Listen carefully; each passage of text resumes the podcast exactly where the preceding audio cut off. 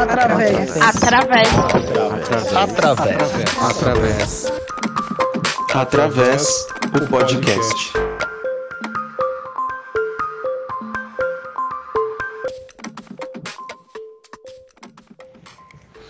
Olá pessoal, tudo bem? Bom dia, boa tarde, boa noite. Sejam todos bem-vindos, bem-vindas e bem-vindes a mais um episódio do podcast. Daniel Santana falando aqui com vocês, com o meu amigo Gildásio. E aí, Gil, tudo bom? Olá, Dani. Olá, pessoal, vocês que nos acompanham, é um prazer tê-los aqui conosco. O Dani já, já fez a saudação inicial, então espero que vocês possam nos acompanhar aí nesse episódio mais uma vez. Mais uma vez, obrigado. É isso aí. Hoje o Gil tá numa casa bem pulsante, né? Acho que como a gente conseguiu observar, crianças brincando, então tá tudo certo. Estamos aqui seguindo firmes para compartilhar sempre com vocês aqui informações bacanas, informações importantes, né, sobre a nossa prática dentro da musicoterapia, nossa prática na área da saúde, e hoje com um tema que é sobre avaliação neurológica, né? Vamos contextualizar aqui alguns detalhes, alguns pontos, mas antes disso gostaria de convidar, né, de pedir, aliás, para os nossos convidados se apresentarem. Vou pedir primeiramente para a Natália se apresentar, tudo bem? Conta para a gente, Natália, um pouquinho quem é você, por favor. Um olá para todos. Né? Eu sou a Natália Magalhães, sou musicoterapeuta, uh, formada bacharel em musicoterapia pela Faculdade Zeste, aqui do Rio Grande do Sul. Né? Uh, fiz o meu mestrado em reabilitação e inclusão, assim como a formação da musicoterapia neurológica. Né? Então, eu também tenho o fellow em musicoterapia neurológica e aí junto disso uma série de formações que vão complementando, né? Neuroreabilita musicoterapia e neuroreabilitação de crianças e adultos, uh, neurociência e comportamento, então um combinho, vamos assim dizer, de formações dentro dessa área da neuro. Eu atualmente trabalho uh, com reabilitação de crianças e adolescentes, né, em uma clínica que é referência em transtornos do neurodesenvolvimento, atendimentos individuais, atendimentos em grupo, né, e divido o tempo, então, da prática clínica também com desenvolvimento de pesquisas, então, dentro da área da musicoterapia neurológica. Uma alegria estar aqui com vocês, né, compartilhando um pouquinho, então, da minha experiência, né? E é isso. Imagina, muito prazer, muito obrigado pelo aceite, por disponibilizar aqui para trocar essa ideia com a gente. É, é sempre um prazer poder ampliar esses nossos olhares, né? Entender um pouquinho mais das práticas que os nossos colegas estão realizando, não só colegas musicoterapeutas, mas colegas da área da saúde como um todo. Né? Então, muito obrigado pela sua disponibilidade. E quero até aproveitar e passar a palavra pro Gabriel. Por favor, conta pra gente, Gabriel, quem é você, o que faz, de onde vem, enfim, que você se sentiu à vontade para compartilhar.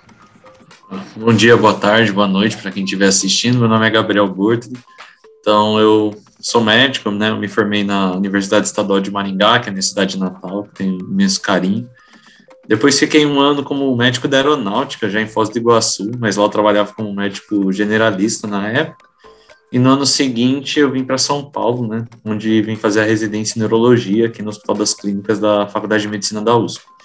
Então até hoje estou aqui no, no Hospital das Clínicas, né, estou no terceiro ano da residência de neurologia e basicamente minha carga horária fica inteiramente dedicada nesse ambiente, né? Faço pouca coisa por fora, mas lá faço toda a parte de atendimento tanto intra-hospitalar, pronto-socorro, enfermarias, reabilitação e a questão também ambulatorial, né? Hoje já direcionando um pouco mais foco para os atendimentos ambulatoriais do que necessariamente os atendimentos internados, mas ainda tem que fazer os dois. Basicamente é isso. Então, fico nessa parte acadêmica aí, grande parte do tempo. Maravilha, muito obrigado, muito prazer também. Obrigado pela disponibilidade, né? Também poder trocar essa ideia aqui com a gente.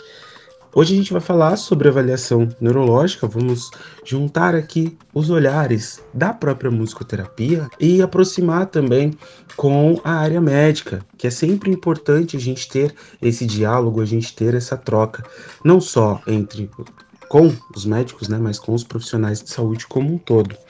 E para a gente ter um, um olhar mais direcionado para entender um pouquinho melhor sobre o que, que a gente vai falar, hoje no nosso texto introdutório, que já é de praxe aqui para gente, a gente esclarece que a avaliação neurológica é uma modalidade de consulta médica realizada por um neurologista em que examina suas principais funções neurológicas.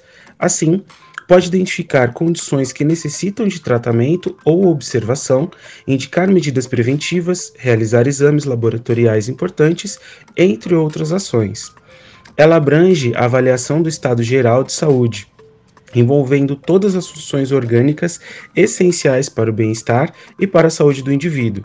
Das funções cognitivas, são as funções cerebrais mais avançadas, como atenção, memória, inteligência, linguagem, entre outras.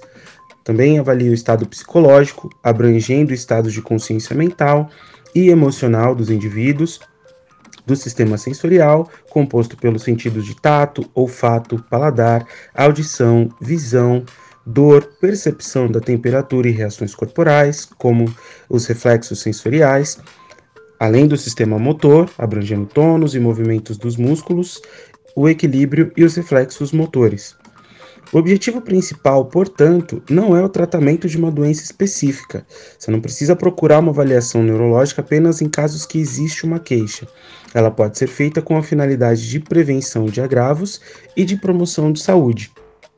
Então, tendo esse, esse olhar, né, essa amplitude de olhar que vai desde um caso mais específico, onde existe algum sintoma, existe alguma característica ali que precisa ser melhor observada, ou mesmo buscando ali num exame de rotina, é, num check-up que as pessoas podem podem fazer no desenvolvimento geral de um tratamento que já esteja em andamento, né, no caso de algum diagnóstico que já tenha sido estabelecido ou não. E pensando nos diferenciais de cada uma das áreas com a qual a gente vai conversar aqui hoje, eu queria perguntar para vocês, pedir para vocês comentarem um pouco como a prática de cada um dentro da medicina, dentro da musicoterapia, estrutura e aplica avaliações neurológicas e como isso vai influenciar no processo terapêutico que vai ser realizado com essa pessoa atendida, com esse paciente, com esse indivíduo. Como que a gente faz? É óbvio que é uma abordagem um pouco individual, cada um vai pegando suas manias, seus jeitos, né, e, vai adaptando a sua realidade mais comum. Mas como que eu faço e outras pessoas também, né, que óbvio, quem teve a mesma origem de formação que eu tende a fazer do, do mesmo jeito. Então a gente divide muito, né? Então primeiro a gente conversa com o paciente, com, com quer que seja, e pela história, né? a gente vai vendo o que o paciente vai solicitando, o que ele vai falando, a gente já vai formando aquele raciocínio na cabeça, né? Então, ah, é uma queixa que já vem de longa data, é uma queixa crônica, é uma queixa progressiva, ou não, foi algo super agudo que aconteceu, algo que a gente define como subagudo, que geralmente é um período aí de duas semanas, quatro semanas, né, não caracteriza como crônico. Então, pela história, pelas queixas, a gente já vai sentindo o que que eu vou precisar explorar mais. Porque o exame neurológico em si, ele é muito vasto e ele ramifica muito. Então, eu consigo passar 45 minutos, uma hora, examinando a mão da pessoa, a força motora da mão, sensibilidade da mão, super direcionado. Mas isso vai se aplicar para uma minoria das pessoas, né? Então, como que geralmente a gente divide? Um, a gente faz sempre uma avaliação básica de todos os componentes, né? Então, a gente divide geralmente em avaliação da parte cognitiva, de, dentro da parte cognitiva, né, a gente subdivide em algumas coisas. Então, primeiro, o nível de consciência da pessoa, né, óbvio, no ambiente ambulatorial, geralmente a pessoa tem um nível de consciência preservado, no ambiente intra-hospitalar, não necessariamente. Depois a gente vê a questão da linguagem, né, porque é importante, por que é importante eu ver a linguagem? Porque eu preciso saber o grau de compreensão e o, e o grau que a pessoa consegue me falar as coisas para saber o quanto eu vou confiar nas informações ou não. Não adianta eu avaliar um paciente que eu, logo na linguagem eu já tenho alguma alteração né? Eu vou ter que avaliar de outra, de outra forma. Então, depois a gente pode avaliar questões de raciocínio, questões de memória, né? Ou questões até mais profundas da linguagem, que são as áreas nossas cognitivas, né? A gente vê a habilidade visoespacial do paciente, né? Então, viso perceptivo, ou seja, o que ele percebe pela visão, toda essa parte de integração cognitiva mesmo, que é a nossa parte do telencéfalo, né? O que diferencia a gente de outros seres vivos, assim, principalmente, vamos colocar. Depois disso, a gente avalia geralmente a parte motora, que é uma questão de força motora mesmo. Depois a gente vai para a parte de sensibilidade, avaliar o componente de sensibilidade, tanto sensibilidade para dor, temperatura, quanto sensibilidade do tato fino, de perceber o que são as coisas pelo tato. Depois a gente vai para a parte de coordenação, equilíbrio. E, por último, né, a gente geralmente avalia nervos cranianos, né? Então, habilidade olfatória, visual, né, meu equilíbrio pelo aparelho vestibular, movimentação de língua, é, articulação da palavra, né? Então, eu consegui falar de forma clara, objetiva. Então, basicamente, esse é um basicão que a gente faz. Então, por esse básico e pela história, eu consigo identificar onde está concentrando a maior parte do problema do paciente, né? E a gente divide geralmente no que a gente chama de diagnóstico síndrome. Então, ah, o que sim, diagnóstico síndrômico a pessoa tem? Ela tem uma síndrome motor. Então, poxa, tem alguma dificuldade motora. Não, ela tem uma síndrome cognitiva da área da linguagem. Então, uma síndrome sensitiva, uma síndrome de nervos cranianos, alteração dos nervos cranianos. Então, isso eu divido em síndromes. Aí depois eu tento estruturar, poxa, o que eu examinei, né, nessa questão de síndrome, eu vou lá e examino muito mais detalhado. Então, eu identifiquei que a pessoa tem uma queixa na memória, vou fazer testes específicos para avaliação da memória, testes validados na população brasileira, que isso é importante também os testes eles precisam ser eles são muitas vezes importados, né? Vem de literatura americana e a gente tem que fazer um processo de validação desses testes. Então algumas coisas a gente tem que trocar. Não adianta eu mostrar a figura de um de um, um animal que é muito típico lá da, da região dos Estados Unidos, né, que geralmente é onde as escalas são feitas, sendo que aqui no Brasil as pessoas não têm esse conhecimento porque não existe esse tipo de, de animal. Estou dando um exemplo meio simples, mas seria mais isso. Você tem que sempre validar as coisas, validar as escalas na população que você vai aplicar. Ah, não, então, vendo isso, depois eu vou pensar, poxa, onde pode estar a lesão desse paciente? Onde está a doença desse paciente? Ela é uma doença de sistemas, é uma doença que pega tudo, ou não, eu localizo num ponto, por exemplo, um AVC, eu localizo num ponto a lesão dele, né? Depois eu vou ver a questão etiológica, né? O que causou essa, essa lesão do paciente, e também aí vai mudar, né? De acordo com a etiologia do motivo, muda o prognóstico. Então, muda o que eu vou pensar de reabilitação do paciente. Bom, e aí na musicoterapia, né, a gente sempre parte de uma anamnese inicial que, uh, em outras palavras, seria um trabalho bem investigativo, uh, procurando entender uh, da onde veio essa indicação para musicoterapia, né? Foi consequência de uma consulta com o neuro, foi a família que leu no Google, ou porque a vizinha falou que musicoterapia funciona, é a equipe multidisciplinar que já atende esse paciente, então Uh, o primeiro passo uh, dessa anamnese é compreender de onde vem esse paciente, como ele chega na musicoterapia, né? A gente ainda tem uma dificuldade uh, muito grande em termos de conhecimento do que é a musicoterapia, né? Então, muitas vezes essa anamnese, ela também serve para explicar para a família, por exemplo, que o paciente ou que o seu familiar está ali para um atendimento terapêutico e não para uma aula ou para um espaço que vai tornar um expertise em canto ou em algum instrumento, né? Além disso, nessa anamnese, a gente também procura conhecer assim dados importantes da história desse paciente, né? Para depois a gente ter o máximo de subsídio para entender o porquê de algumas respostas diante do estímulo musical, né? Uh, e principalmente como aquele conjunto de sintomas ou como um diagnóstico que às vezes ainda está sob investigação, né? Nem sempre os pacientes que vêm para a musicoterapia eles têm um diagnóstico fechado. É, pode ser um atraso no desenvolvimento, pode ser alguma hipótese que ainda está em investigação. Então, a gente uh, procura nessa anamnese coletar o máximo de informações para compreender, né, então, essas respostas dentro do contexto musical, e, sobretudo, para a gente pensar em materiais a serem utilizados no, no, segundo momento, que então vai ser com esse paciente, tá?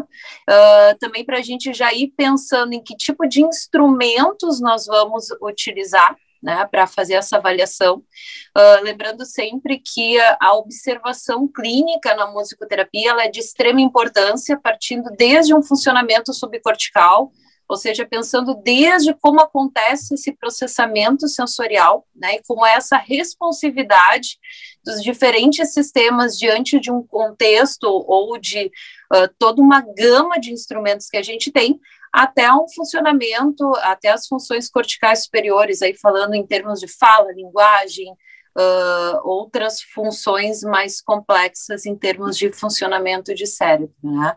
Mas uh, é um momento, assim, que é de extrema importância, né, para a gente entender como é que é o histórico dessa família, uh, se alguém na família tem esse mesmo diagnóstico ou não, né, como é que é a norma de reação desse paciente, é, uh, como é que é o funcionamento dele, o que, que ele tem de funcionalidade e o que, que eu vou poder proporcionar para ele. Uh, uh, e, e, esse raciocínio do que, que eu vou poder proporcionar, também sempre lembrando que a expectativa da família e do próprio paciente às vezes é uma, é, e talvez faça parte, então, também do meu trabalho musicoterapêutico, também trabalhar essa expectativa, né, aquilo da expectativa versus a realidade, vistos, visto que temos vários quadros neurológicos que são irreversíveis, né, que a gente trabalha muito mais com uma manutenção de uma qualidade de vida ou para garantir o maior tempo de funcionalidade daquele indivíduo, pensando aí em doenças neurodegenerativas, né? E não num processo de reversão ou de cura do quadro. Então, também de uma maneira assim mais resumida, né? Mas seria dessa maneira que se estrutura essa avaliação, então, inicial. Bacana escutar vocês falarem, né, trazendo os pontos de vista aí da, das áreas de atuação, né, mas do ponto de vista de vocês, como que vocês enxergam aí a equipe multidisciplinar, né, nesse atendimento, nessa avaliação neurológica, como que vocês enxergam o papel dessa equipe multidisciplinar? Eu tive sempre uma experiência multi, né, eu acho que poucos momentos na minha trajetória uh, profissional eu trabalhei profissional sozinha, tanto em termos de contexto, instituição, né, quanto também contexto particular. Então, eu sempre digo para mim, às vezes é muito difícil me despir desse olhar ou deixar de lado esse olhar multi, porque me parece que não faz sentido pensar em uma reabilitação neurológica sem uma equipe multi. Né? Uh, penso que muito por essa trajetória. Né? Mas aí, uh, qual a importância né, da equipe? Primeiro, porque ela te possibilita um olhar cirúrgico, vamos assim colocar entre aspas, né? Uh, ou seja, ela permite que tu olhe o paciente ele em, em sua totalidade, respeitando as expertises de cada área, né? E sempre uh, trazendo uma compreensão, então, que vai te auxiliar também na sua prática clínica. Ah, o paciente, por exemplo, não faz preensão de baqueta. Não, mas é que olha só, ele tem uma hiperresponsividade tátil, então, dependendo da textura, dependendo da temperatura dessa baqueta, ele não vai conseguir fazer a preensão. É, ou, ah, o paciente uh, tem algum prognóstico de marcha? Né? Não, ele não tem um prognóstico de marcha, a gente tem aí uma criança que, uh, cujo prognóstico é da utilização de aditamentos, enfim, né? Mas eu acho que essa colaboração, né, uh, entre os pares, ela possibilita esse olhar mais global, né? Uh, garante então que a intervenção ela seja dividida, então, respeitando a expertise de cada área, né? E quem sai ganhando é o paciente que acaba tendo uma qualidade na sua, na sua intervenção e principalmente uma qualidade no seu planejamento terapêutico, né? Complementando assim, para neurologia é muito raro, assim, eu acho que praticamente quase inexistente um paciente que se consulte alguma vez com um neurologista e não saia com encaminhamento para alguma área multidisciplinar, beira o improvável, né? Porque o atendimento neurológico em si, ainda mais para doenças arrastadas, doenças crônicas, né, ele precisa disso, é o que faz toda a diferença, assim, não, não dá para separar.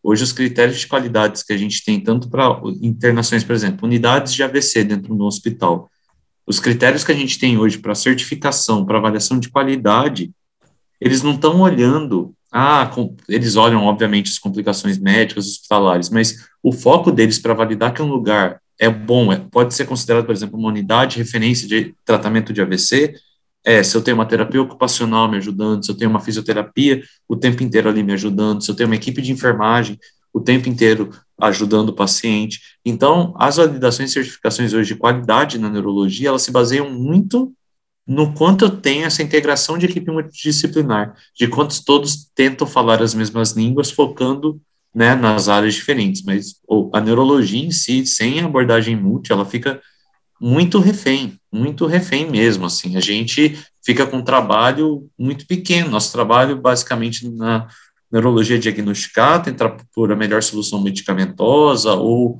explicar o diagnóstico para a família, explicar o prognóstico e, com base nisso, encaminhar praticamente para a equipe multidisciplinar. Na maioria das doenças, eu vou precisar de uma avaliação fonoaudiológica para ver se o paciente tem capacidade de deglutir sem broncoaspirar e adaptar uma dieta para ele. Ah, tem que adaptar uma dieta, uma dieta mais uma consistência mais de papo espessada, ela não tem o mesmo aporte calórico de uma dieta que a gente está acostumado, porque aumenta a concentração de água. Então, precisa da nutricionista para avaliar se aquele aporte calórico está sendo suficiente. O paciente teve AVC e está com uma hemiparesia, né, ou seja, tem uma perda de força na mão, ele precisa da terapia ocupacional, que vai desenvolver alguma órtese de adaptação, que ele muitas vezes não conseguiria comer com uma colher normal, mas com uma colher adaptada ele vai conseguir comer né? O trabalho de fisioterapia de reabilitar, de ganhar força em grupos musculares que ele não usava, né? Para que ele consiga, entre aspas, roubar o déficit dele. Então, aquela musculatura que vai ser trabalhada, ela vai tentar compensar uma musculatura que eu já perdi, né? Que eu não tenho mais prognóstico, né? A experiência sensorial, igual ela falou da, da música. É, tem um, um vídeo que é sensacional, ficou super famoso, da BBC, que é aquela ex-dançarina do do, do balé Bolshoi, que ela praticamente era um Alzheimer super avançado, mas a hora que coloca a música no fone dela, ela lembra de todos os movimentos que ela fazia, né? Isso é o que a gente chama hoje de memória priming, que é outro processamento de memória. É aquela memória de quando começa uma música, você vai lembrando a letra, né? É outro tipo de memória, né? O, pegar o, o hino nacional e for cantar, muito, vai travar provavelmente. Mas quando você bota o ritmo, bota a melodia, e vai dando essas pistas, a pessoa lembra. Então, aquele vídeo, para quem não, não viu, até vocês puderem depois botar na página de vocês, assim, é um é sensacional nessa parte, assim, é, para mim é tão ilustrativo aquilo que basicamente é, é, mostra o que, que a gente precisa, assim, então, sem equipe hoje multidisciplinar, a neurologia fica completamente refém, completamente refém, assim, em termos de qualidade de atendimento, não, não dá para você ter um atendimento de bom padrão sem essa abordagem multidisciplinar. Inclusive, é hoje uma coisa que está melhorando, mas a gente ainda tem algumas dificuldades no sistema público de saúde, né? É uma coisa que tem lugares que tem centros super bons nisso. Aqui em São Paulo, temos lugares sensacionais com essas experiências, inclusive para paciente internado, para paciente ambulatorial, mas ainda acaba sendo uma exceção, né? Quando você vai para outras cidades, ou até pela demanda que, que existe, infelizmente a gente não consegue oferecer, propor o que a gente queria para todos, né? E até em outras cidades, até no ambiente particular, fica também complicado pela falta, às vezes, de profissionais habilitados e que já venham com essa formação, com esse raciocínio, mas é algo que está crescendo muito, cada vez mais, e melhorando o prognóstico, melhorando a qualidade de vida. Nosso objetivo principal é melhora de qualidade de vida. É o quanto o paciente se sente melhor com aquele, com aquele seu diagnóstico, com aquela sua doença, e quanto aquilo incapacita menos ele em termos de funcionalidade, quanto ele consegue viver melhor com aquilo, né? Quanto ele consegue ser mais independente com aquilo. A pessoa conseguir pegar uma colher e comer, mesmo que demore um pouco mais, é uma qualidade de vida muito maior de alguém que tem que ser alimentado e alguém dá, dá comida na boca. Parece algo muito pequeno, mas quando você pergunta para o paciente, aquilo faz total diferença na vida dele. Muito bacana, muito legal poder ouvir esses detalhes, esse nível de detalhe nos olhares das áreas. A gente teve há dois episódios atrás um episódio especificamente dedicado à avaliação neuropsicológica, né, lidando ali com, com transtornos e outros, outras questões que podem gerar algum tipo de sofrimento mental ou alguma outra questão, né, algum diagnóstico, como é o caso do, do autismo, do TDAH, entre outros.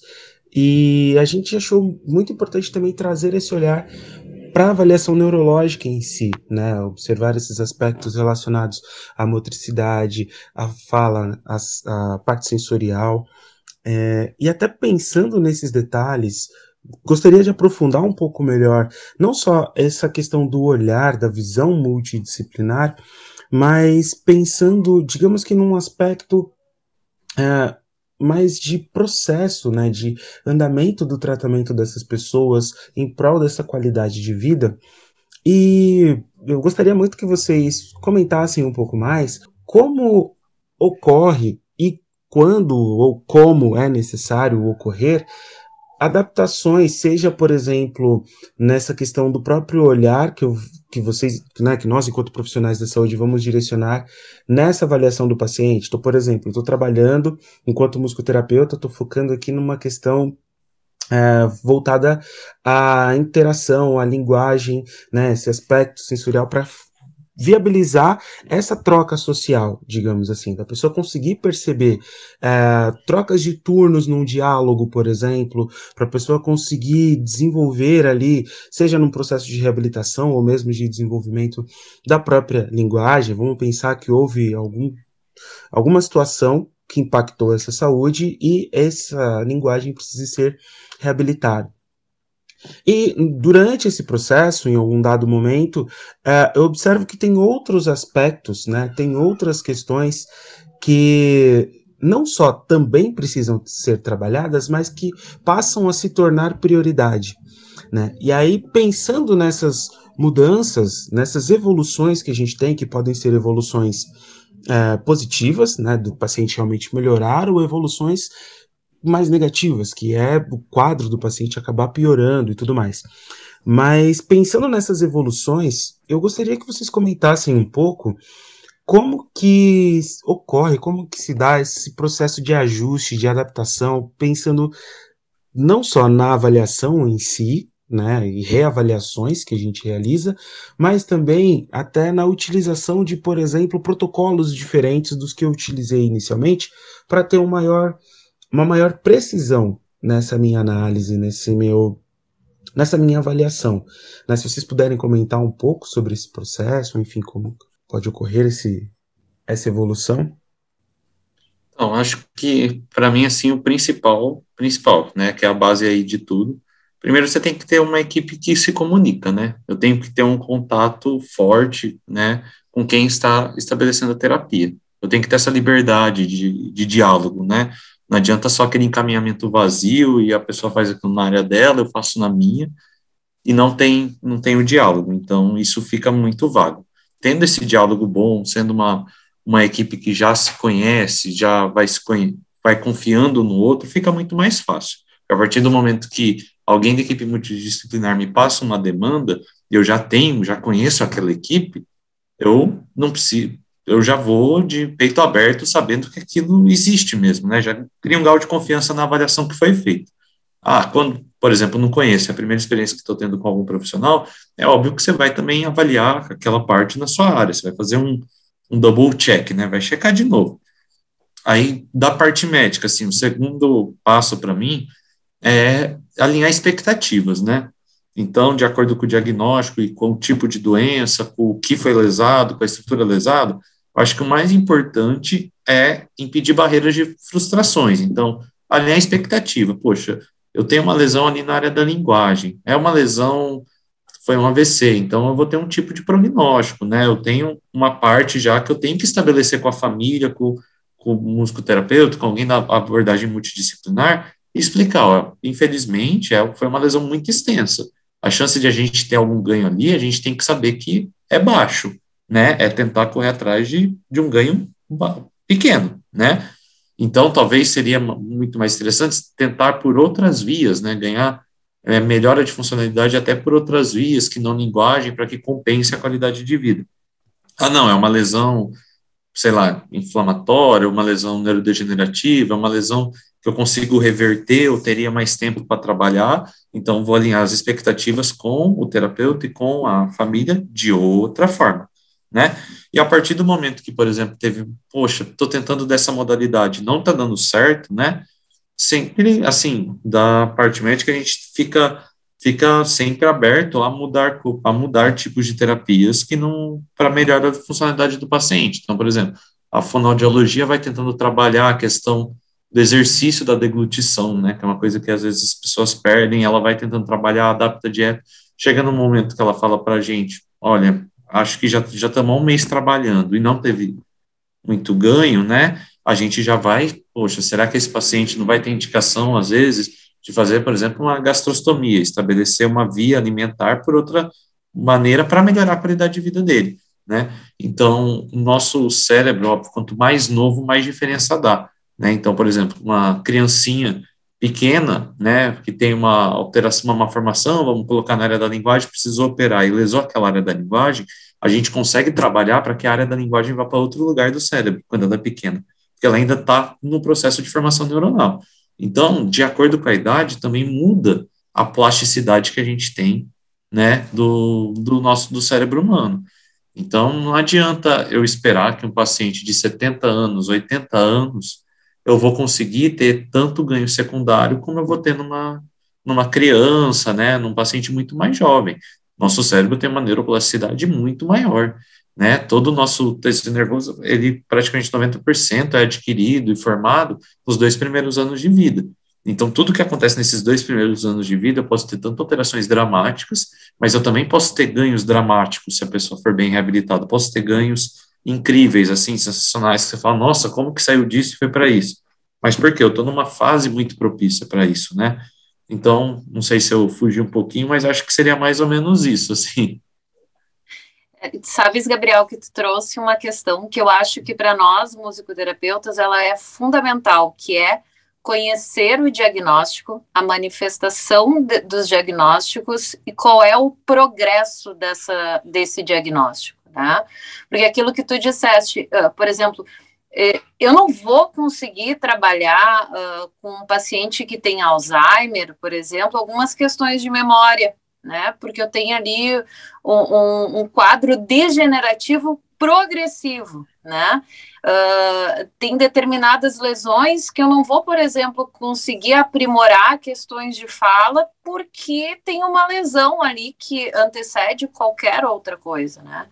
Então, uh, eu acho que uh, no caso da musicoterapia, essas falhas, principalmente na eleição de um instrumento adequado, de um objetivo adequado, elas acontecem principalmente quando o musicoterapeuta não domina o diagnóstico qual ele está colhendo, né?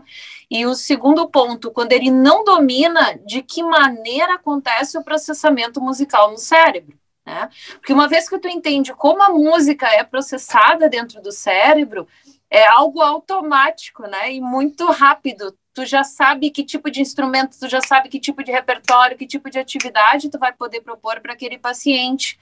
E o que ele não vai conseguir executar, nem que tu atendas ele seis vezes na semana durante um período de um ano. Né? E eu acho que dentro disso também se enquadra a questão de entender que existem diagnósticos onde a evolução vai ser muito lenta, né? E de ter essa sensibilidade ou esse olhar refinado para entender que às vezes uma, uma mínima manifestação, uma mínima mudança de comportamento já é um ganho imenso para aquela criança, para aquele paciente, enfim, né? Então, esse olhar sensível, eu acho que ele é fundamental, né? E esse olhar sensível, ele às vezes na musicoterapia, ele está no detalhe está na, na conquista de conseguir posicionar o instrumento em uma, de uma maneira X por um segundo a mais, por dois segundos a mais, por três segundos a mais, né, que vai interferir nessa força muscular dele também, né? Então, eu acho que esse olhar sensível, ele também é muito importante, e principalmente para que não se estimule manifestações patológicas, né? É o que, por exemplo, também acontece muito que às vezes, principalmente dentro do espectro autista, né? Uh, a família entende, ah, meu filho canta. É, Nossa, Natália, eu vim aqui para musicoterapia porque eu acho que ele pode ir para o The Voice. Nós estamos estimulando, estimulando. Eu acho que ele entra no time do Carlinhos Brown de imediato, né? Por exemplo. Gente, acontece, né?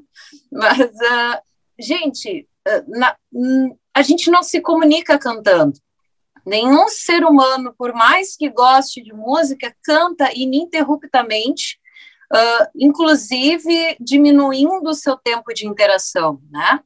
Uh, na verdade, se está potencializando algo patológico, né? E uh, se deixa essa criança no que a gente chama da zona de conforto, ela está repetindo esse cantar porque é uma ação dopaminérgica e daqui a pouco ela canta não só o repertório do Sting, mas ela vai diminuindo do repertório todo do Sting para um CD específico, para uma música específica, para um trecho específico, porque, ou seja, eu vou cantar cada vez trechos menores, por ser uma via mais rápida, né, uh, de sentir, de ter essa sensação, ou seja, de uh, ativar esse ciclo dopaminérgico e eu vou me isolando cada vez mais, né? Então, esse olhar refinado e a gente compreender enquanto musicoterapeuta que nem todo, toda manifestação musical ela é funcional ou ela é positiva, é também de extrema importância. E a gente vê muito disso, né? Eu aqui estou citando musicoterapia porque eu posso falar com propriedade da musicoterapia, não quero problema com outras áreas, né? Mas também, uh, vamos por assim, ai, mas aí eu escuto a fono, ela está cantando todo o atendimento dela, por exemplo. É aquele momento de a gente também ter a humildade e a abertura para conversar com essa colega de trabalho, né? Tentar entender o que, que acontece ali e tentar oferecer subsídios ou suporte. Claro, como o Gabriel disse, tem a, a questão de a gente ter essa abertura né? Uh, ter essa disponibilidade também do outro profissional e, sobretudo, a nossa humildade. A gente não está ali querendo dizer que uh, eu sou melhor do que a colega, não é isso, né? Mas olha só, uh, eu acho que não está sendo funcional, né? E de alguma maneira tentar introduzir esse diálogo, porque eu acho que também não adianta a gente guardar esse conhecimento ou toda essa é, é, esse conjunto de recursos que a gente tem na nossa gavetinha, né? Eu acho que esse é o outro ponto da equipe multidisciplinar, que é essa possibilidade de compartilhar o conhecimento que a gente tem, né, do estímulo musical, porque nós musicoterapeutas sabemos, né, que a fono pode ser a mais afinada do planeta Terra, né? A terapeuta ocupacional pode ser, a, a enfim, né, a mais, uh, mais talentosa, mas é diferente quando o musicoterapeuta usa o estímulo musical. E, portanto, a orientação também do musicoterapeuta ela vai ser diferente. Só que, de novo, a gente volta ao ponto inicial da minha fala. É necessário que o musicoterapeuta entenda do diagnóstico que está em questão, né? e também do prognóstico né, que aquele paciente tem. E uh, aqui, a minha prática, assim, na minha prática, a gente tem muito diálogo com o médico, que, digamos, que organiza esse planejamento terapêutico, que por vezes é uh, o, pedi o pediatra, o pediatra do desenvolvimento, o neuropediatra, né, que é também muitas vezes a figura que centraliza né, todos os os profissionais e também ajuda a organizar essa família justamente para evitar isso que vocês uh, trouxeram, né, que é uma falha em termos de condução do atendimento. Né? Cada profissional está trabalhando uma coisa diferente. Não, mas neste momento do desenvolvimento do, do Mário, vamos assim dizer, um nome fictício, a nossa prioridade é que ele consiga fazer X, Y, Z. Então, não adianta inventar outras coisas, né? Ou querer ir além disso, porque tem coisas de base que a gente precisa alinhar e precisamos trabalhar na mesma direção. E eu acho que na reabilitação neurológica isso também é muito importante, né? Esse alinhamento em termos de planejamento, em termos de objetivos, justamente para a gente não cair nesse, nessa possibilidade de erro, né, de condução, né? Natália, desculpa interromper só, mas é uma dúvida. Você tem, aí é para fazer depois uma meia-culpa, mas eu queria perguntar, é, qual, qual porcentagem dos seus pacientes é crianças, né, ou adolescentes que sejam enquanto são adultos? Eu não trabalho com adultos, Gabriel, atualmente. A ah, clínica tá. onde eu trabalho é uma clínica que atende crianças e adolescentes, então do zero até os 17 anos e 11 meses, com raras exceções, assim, que a gente chora no ouvido do coordenador técnico para segurar um pouquinho depois dos, dos 18, mas o nosso limite é até os, os 18 anos. Né? Já trabalhei com pacientes adultos, com pacientes idosos, mas atualmente eu trabalho com crianças e adolescentes. Não, é que a meia culpa que eu queria fazer só é que a gente percebe que a parte da neuropediatria consegue, geralmente já vem de longa data, isso está chegando mais na neuroadulto, essa, essa abordagem multidisciplinar com outras abordagens, né? Pô, a fisioterapia, por exemplo, ela na população geral, na população médica, é mais conhecida do que a musicoterapia, por exemplo.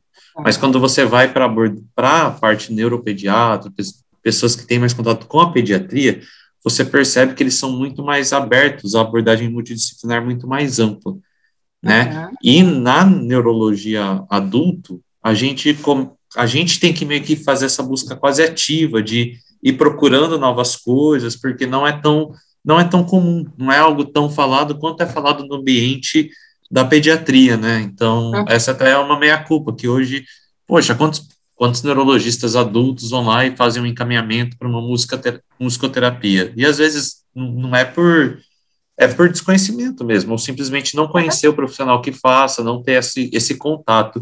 E a gente percebe que na neuropediatria isso é muito mais integralizado, assim, faz muito mais, tem muito mais, né? Até outras terapias, equinoterapia, hidroterapia. Você pega crianças, né, que tem, por exemplo, eu tenho na família também crianças com paralisia cerebral, né?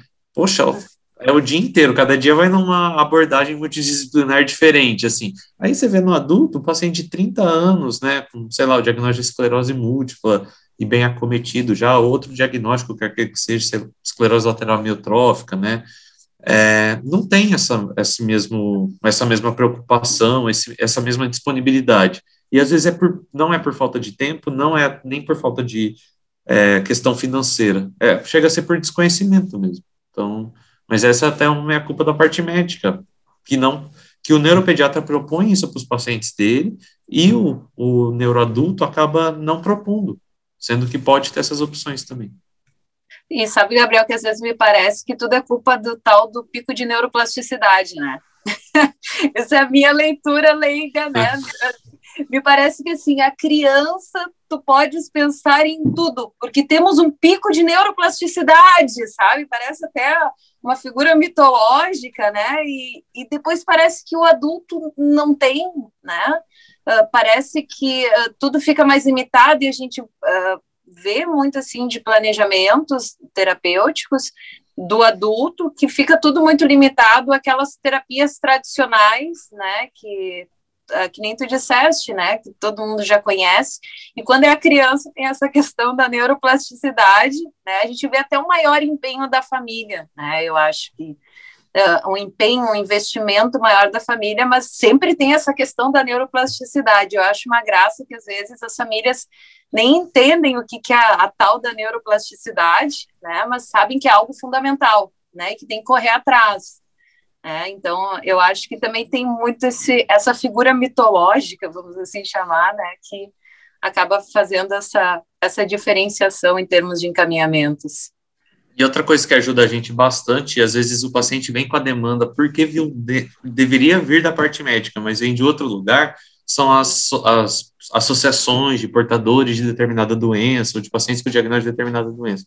Porque, por exemplo, você é musicoterapeuta, você descobre na sua família ou um filho, uma filha, algum familiar tem determinada doença neurológica, aí você começa a pesquisar coisas na sua área e faz essa integração meio que sem querer, né? E essas associações, né, de pacientes com determinada doença ajudam muito nisso, porque geralmente eles eles eles oferecem coisas que às vezes o próprio médico não oferece ao paciente, né? Algumas opções terapêuticas e na maioria das vezes são opções terapêuticas muito bem fundamentadas, assim, são, uhum. são geralmente associações, óbvio que existem exceções, como tudo na vida, existem exceções, tem associações mais fortes, associações mais fracas, associações que acabam criando muita expectativa em determinadas medicações, e daí todos os pacientes que têm aquela doença acabam vindo com uma expectativa que infelizmente está errada, mas são exceções.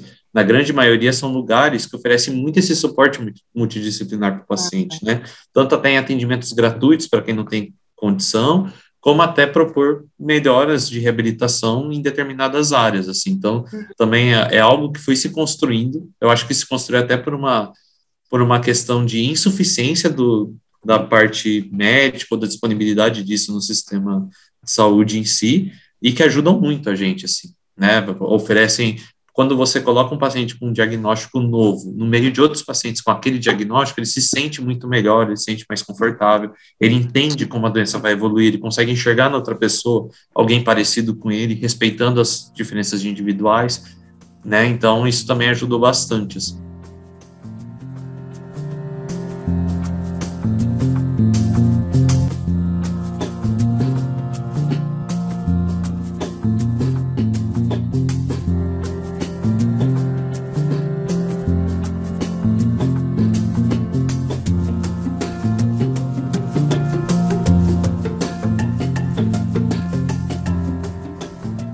Bacana escutar vocês falarem, né, que o quanto é importante a gente divulgar informação, né? Às vezes a informação muitas vezes acaba não chegando, né? Às vezes as pessoas desconhecem, né?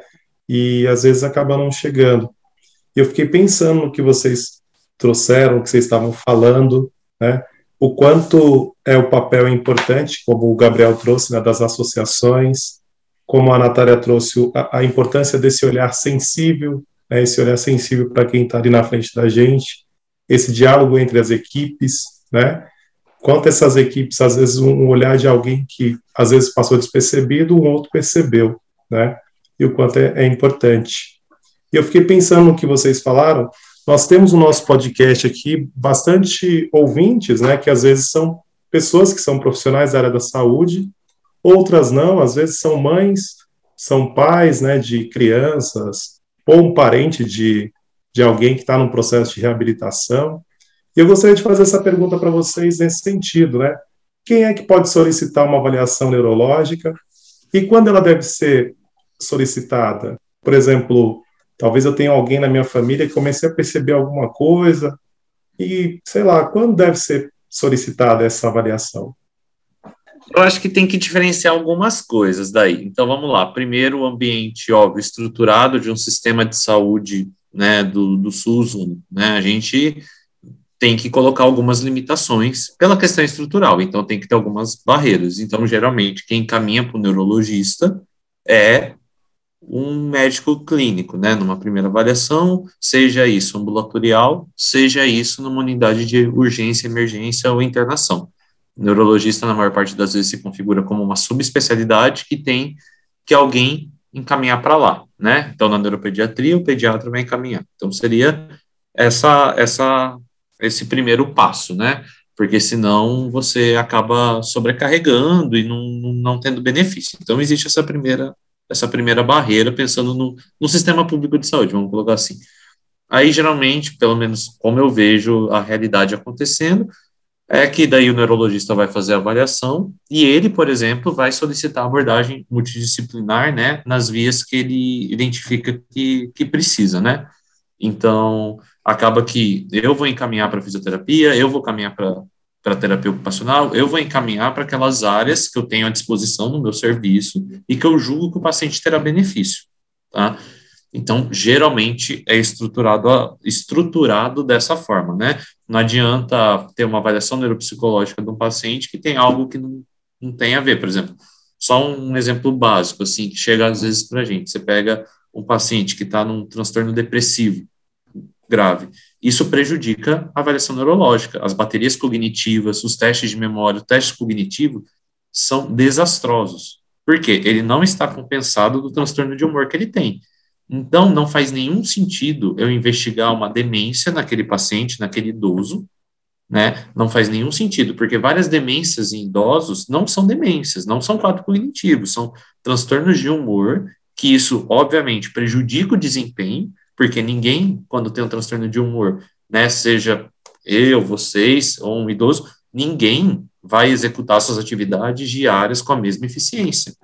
Só que para isso precisa primeiro de uma avaliação médica, a gente aplica escala de depressão geriátrica, por exemplo, escalas para isso, né, e conversando com o paciente, óbvio, porque não adianta eu abrir meu leque para investigação de demência, solicitar um teste neuropsicológico formal, que a psicóloga às vezes demora mais de um dia para fazer o teste, porque compara todos os resultados pela idade, média populacional, se meu problema é outro, né? Então, por isso que existe esse fluxo, né? Aí, como que eu considero, por exemplo, ah, não, o, no mundo ideal, como seria, né? Isso, tô, isso primeiro eu falei então da parte do sistema público de saúde, como funciona, ou como funciona na maioria dos lugares, inclusive particular, geralmente é esse fluxo.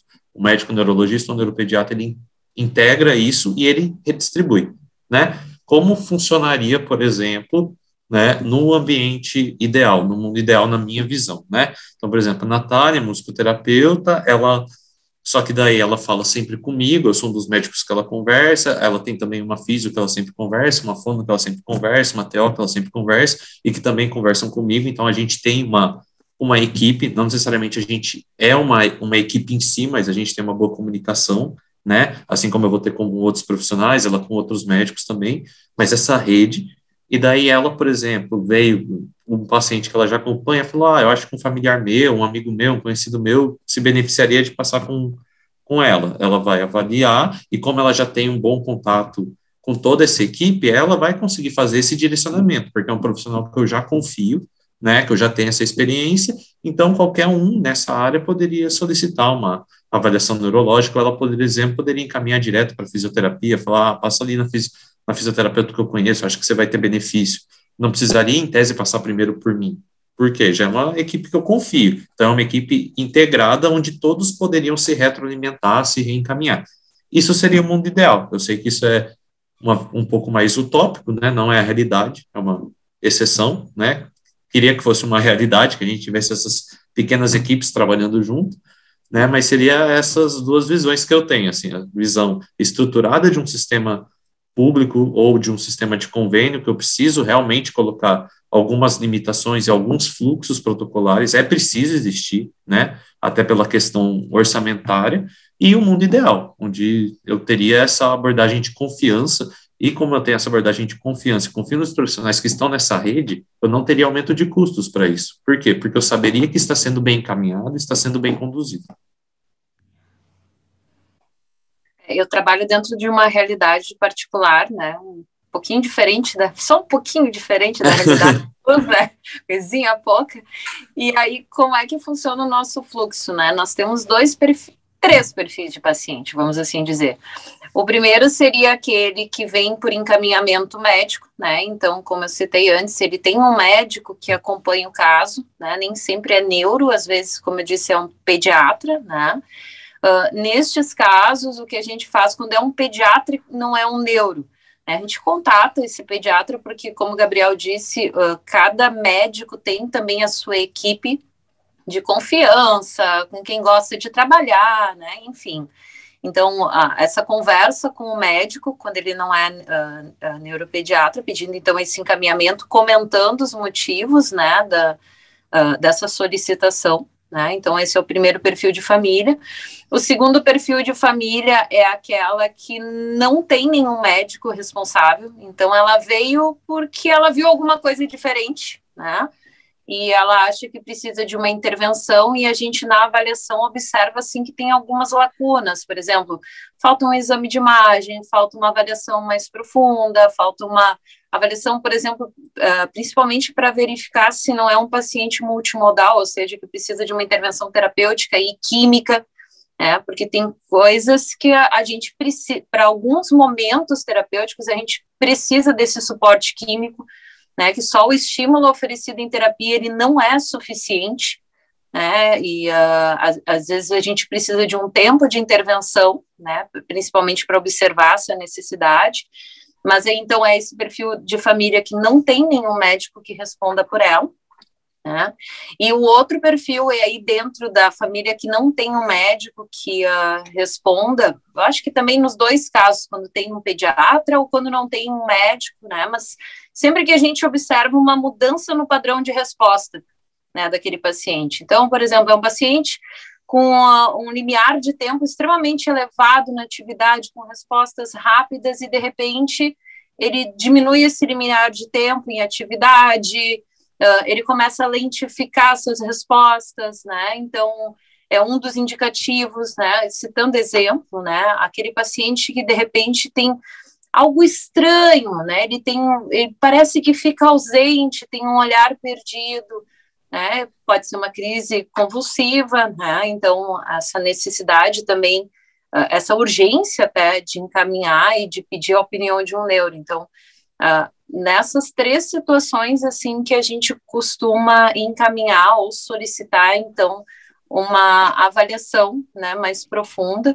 E também tem muitos casos, principalmente na área da reabilitação motora, em que a gente começa a pensar em quadros progressivos degenerativos, né, quando há uma hipótese diagnóstica e ainda não se sabe muito bem, bom, eu estou vendo uma progressão, né, um, uma piora, digamos assim, dessa sintomática, é aquele momento que a gente também precisa parar, então, e conversar com a família, né, uh, e encaminhar então para uma avaliação uh, neurológica. Acho que são olhares muito importantes, né? Acho que o Gabriel mesmo trouxe alguns pontos muito importantes. Não só o Gabriel, você também, Natália, pontos importantes sobre é, esse acesso, sobre este caminho né, a ser traçado, a ser realizado para que essa avaliação possa ser feita.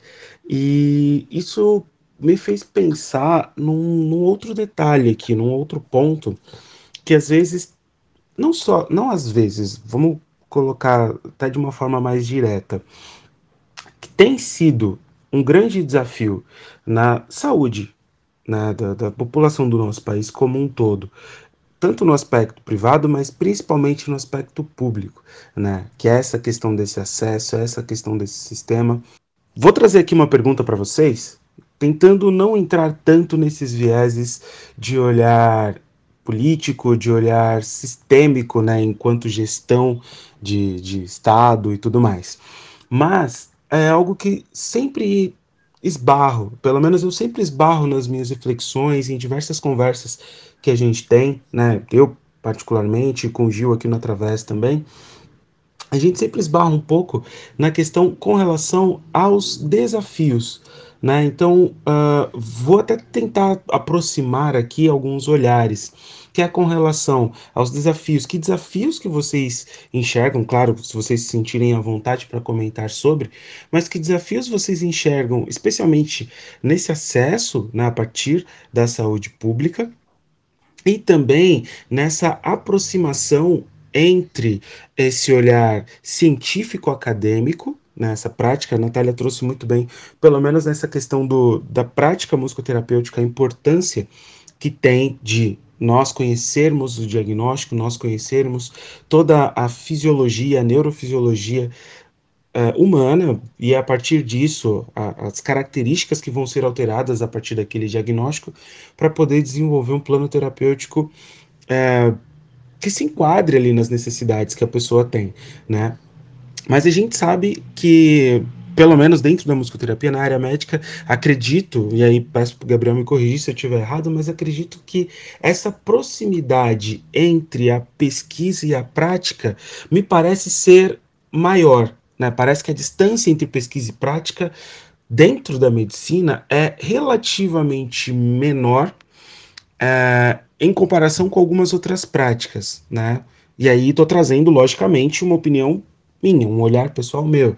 E justamente por isso eu gostaria muito também que, que a Natália trouxesse um pouco desse olhar, assim, como é que você enxerga essa proximidade entre pesquisa e prática, né, dentro do nosso contexto nas práticas de, com paciente neurológico, de avaliação neurológica, e como isso pode aproximar, impactar ou auxiliar no enfrentamento de desafios que a gente tem, que a gente vê na própria saúde pública, no acesso que a gente tem à saúde.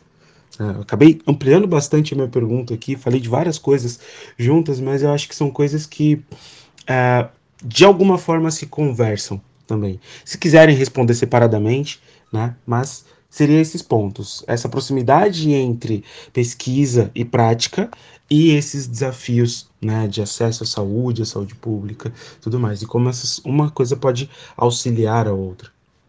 Então, de repente eu vou começar aqui, então.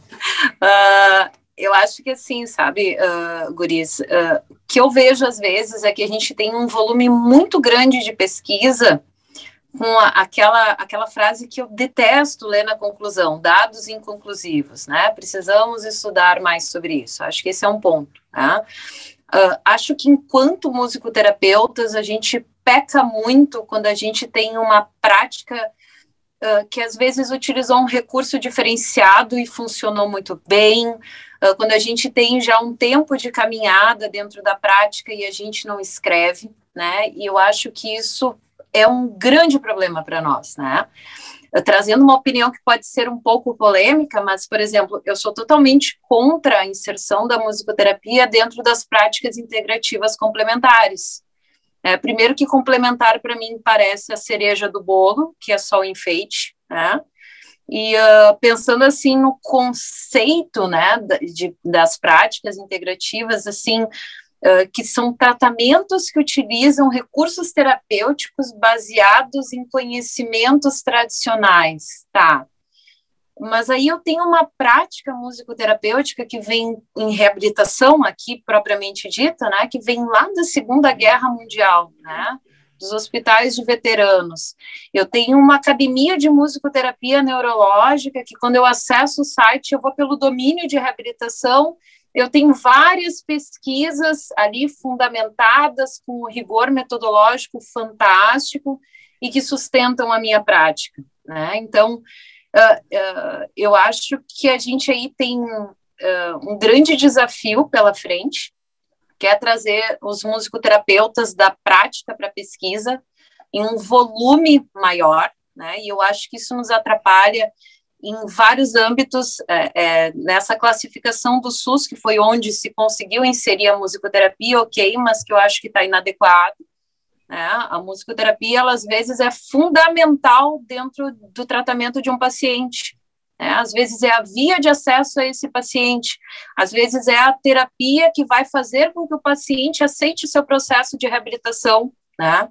E eu, uh, quando eu falo isso, eu lembro muito na CD aqui de Porto Alegre, eu tinha um paciente que tinha distrofia muscular de Duchenne, né, e na CD existem algumas normas, né, e uma delas é a questão da adesão ao tratamento, né, paciente que não adere ao tratamento, ele é, acaba sendo desligado, né, e era um paciente que não queria fazer físico, que não queria fazer TO, que não queria conversar com a psicóloga, mas ouvia música, e aí encaminharam para para musicoterapia. E aí, lá pelas tantas, né, no meio de uma experiência musical, ele começou a chorar, né? E eu perguntei o que, que tinha acontecido com ele, naquele momento, para tudo, né?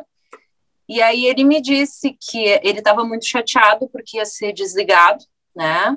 E que, na verdade, ele não queria fazer físico, ele não queria fazer TO, ele não queria fazer nada, porque ele ia morrer. Para que queria ficar fazendo aqueles exercícios todos? O tio dele já tinha morrido, por que queria fazer? Né? E aí através do processo musicoterapêutico, que uh, a gente conseguiu aí trabalhar com ele essas questões, por exemplo, da importância da reabilitação, né, uh, do que, que representa a reabilitação uh, dentro de, de, representava, né, de todo o processo dele, de todo o desenvolvimento dele, e foi onde a gente conseguiu aí um gatilho para que ele aceitasse a intervenção. E aí eu fico me questionando assim, o que, que tem de complementar nisso, né? Isso foi fundamental para o processo de reabilitação do paciente. O Gabriel trouxe um exemplo fantástico daquela bailarina. Né? Gente, ah, quem já atendeu, quem já conviveu com uma pessoa com Alzheimer, sabe o quanto é difícil a gente conseguir resgatar alguma memória ou fazer com que alguma memória seja preservada. E ela não lembrou somente da música, ela lembrou de todos os movimentos, lógico. Era uma, as, as, as limitações motoras dela impediam ela de executar todos os movimentos do balé, igual aquele momento em que ela dançou, mas ela lembrou de toda a sequência. Né? O que, que há de complementar nisso? Não tem nada de complementar, do meu ponto de vista. A gente não está complementando. Eu acho que a gente se torna peça importante. Uh, eu entendo que complementar também possa, possa ter um conceito de fazer parte, né, uh, de uh, agregar a uma equipe multidisciplinar, mas eu acho que dentro dessa classificação do SUS, a gente ficou dentro de um conjunto de terapias que ainda não tem evidência científica suficiente Tá? E, para mim, isso é uma falha da nossa pesquisa, da nossa redação, da nossa divulgação de dados, né? da maneira como a gente escreve, né? da maneira como a gente organiza, do nosso rigor metodológico, porque tem diferença o musicoterapeuta que trabalha há dois anos para o musicoterapeuta que trabalha há dez anos. Né? Uh, não é porque um é melhor ou pior que o outro, mas é porque a experiência interfere muito. Então, com certeza, o meu raciocínio clínico vai ser muito mais rápido ou vai conseguir abraçar coisas que o raciocínio clínico de um uh, uh, profissional recém-formado, que um profissional recém-formado não vai conseguir. Então, é, é, esse pecado, essa falha metodológica que às vezes compromete né, a, a nossa, o nosso reconhecimento. Né?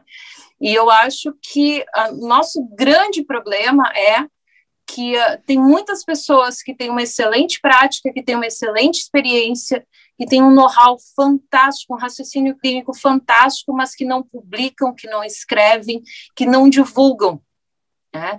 E quando me perguntam uh, uh, o que, que a gente faz para divulgar musicoterapia, baixa a cabeça e trabalho né? Baixa a cabeça, trabalha. Uh, o que, que, é o trabalho? Né? Não é apenas eu, eu conseguir fazer com que um paciente evolua, mas é também eu ter um excelente relatório, um excelente laudo, eu conseguir explicar por que, que eu estou oferecendo um estímulo, por que, que ele funciona, é, eu conseguir explicar o que, que eu estou fazendo, por que, que eu estou fazendo. Tá? Então, uh, eu acho que a gente tem sim uma distância muito grande entre a prática e a pesquisa. Né? Temos bons profissionais que conseguem exercer as duas coisas, sim, né? mas eu acho que a gente ainda tem uma falha muito grande nessa ponte, tem algo aí que se perde. Né? E eu acho que é algo que nós temos que resgatar. Da questão do acesso ao, ao, ao atendimento, eu vou deixar para o Gabriel, porque senão eu quase vou fazer um monólogo aqui, mas eu, eu me empolgo, sou espaçosa, mas eu acho que, em termos de prática clínica e pesquisa, nosso grande problema enquanto musicoterapia é isso, né?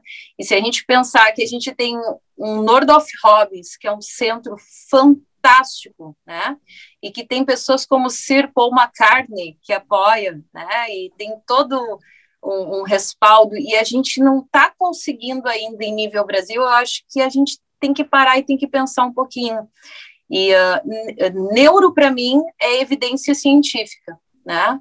E eu acho que no momento em que a gente não está conseguindo cumprir com esse requisito da evidência científica, a gente tem que parar. Parar, pensar, refletir. E eu acho que fazendo esse processo de reflexão, uma das grandes falhas é justamente esse encaixe da prática clínica e da pesquisa científica. Ah, vou, vou também dividir em dois, eu acho, como foram duas perguntas, né? Então, primeiros dos desafios, assim, hoje o que eu percebo, né, igual vindo uma cidade do interior, uma, uma mentalidade, né, que era um, uma cidade que se você pesquisar hoje, ah, melhores cidades para se viver no país, sempre está super bem daqueles índices, né, que era Maringá, depois fui para uma cidade do interior que chama, que era Foz do Iguaçu, que era outra pegada, não tem nada a ver em termos de qualidade de vida, essas coisas, vocação acadêmica é muito diferente, muito, não se compara. E depois eu vim para a maior cidade, né, que é São Paulo. Então, assim, em São Paulo, que como eu estou num serviço que chega a ser terciário, quaternário, né, então converge muita gente, chegam pessoas que são de, cap, de outras capitais do Brasil, de, de outros estados, do interior de São Paulo, já teve de tudo, assim, né? Por quê? Porque vai drenando, né? Por ser um serviço referenciado. Então, o que, que eu percebo, assim, de desafio? Primeiro, é que, na maioria das vezes, isso no sistema público de saúde, a gente não consegue dar a frequência de acompanhamento que a gente queria. Então, queria remarcar, por exemplo, um retorno em um mês. Não consigo. Tenho que deixar para dois, três, até mais, dependendo do, do, da, do que eu preciso. Isso é uma falha porque a gente não, não consegue, não consegue, a demanda é maior, né? A demanda é muito grande, então acaba tendo que espaçar mais. Isso é um desafio. O segundo é que hoje eu percebo que até essa abordagem multidisciplinar, por exemplo, faço encaminhamento para fisioterapia, né? Ah, um encaminhamento para terapia ocupacional. E eu percebo que dá muita diferença ainda entre as regionalizações, né? Então, ah, o paciente de uma cidade interior de São Paulo, ele não consegue, às vezes, o atendimento de especialista que o paciente de São Paulo consegue. Mas, por exemplo, essa parte multidisciplinar, eu vejo que funciona melhor. Né? Na minha cidade, por exemplo, eu via que funcionava melhor. Pois Foz do Iguaçu não achei que funcionava muito, não, mas é, então eu vejo que existe muita ainda essa diferença quando você faz o encaminhamento e o sucesso que o paciente tem em adquirir aquele encaminhamento ou não, né? Então, esse é o segundo desafio, de estabelecer melhor essa comunicação. Né? A gente não consegue, de maneira geral, ter, saber quem é o físico que está atendendo, a gente não consegue discutir o caso, a gente, ou outra, estou falando fisioterapia porque geralmente é o mais comum que a gente caminha, mas leia-se qualquer, qualquer abordagem multidisciplinar eu, a gente geralmente faz os relatórios, explica a doença, mas não é aquela coisa da conversa, é um papel frio, né? Não tem a fala, não tem olho no olho, não tem ela me perguntando dúvidas, né? Então, do que eu achei, ou vice-versa. Então, falta essa parte de comunicação. A comunicação acaba ficando deficitária. Aí, a outra coisa que a gente percebe é que existem pequenos mundos fantásticos, vamos colocar assim. Você vê que, por exemplo, o trabalho que a CD faz, que a Rede Luci Montoro faz, são institutos de reabilitação, quem entra lá é, é maravilhoso, assim, você vê que funciona muito bem, né, são lugares maravilhosos, assim, não tem o que falar, é, sai muito bem, dá muito certo, se mostra que funciona, não tem dúvida nenhuma de que funciona, é o que a gente tenta conseguir, queria conseguir para todos os pacientes, mas infelizmente é exceção, né, hoje, é a, é a realidade, é a realidade da exceção isso, então, são pequenas bolhas, assim, de que está tudo bem de que a gente consegue, que vários pacientes se beneficiam, isso é ótimo, mas não é a realidade que a gente consegue para a maioria das pessoas. Então, acho que esse é o desafio. A parte de comunicação fica muito difícil, principalmente na rede pública, fica muito difícil você conseguir conversar, tirando nesses pequenos ambientes que funcionam, que eles escolheram para ser modelos, projetos modelos e que funcionam, mas a realidade que é difícil conversar depende muito da realidade da cidade de cada paciente, né? Também isso faz muita diferença. E a questão do reencaminhamento, do retorno também, que pela demanda fica difícil de dar. Acho que seriam esses os maiores desafios hoje. Mas principalmente acho a comunicação e a diferença regional que existe entre o paciente conseguir algumas coisas ou não. Aí sobre a questão da pesquisa, né?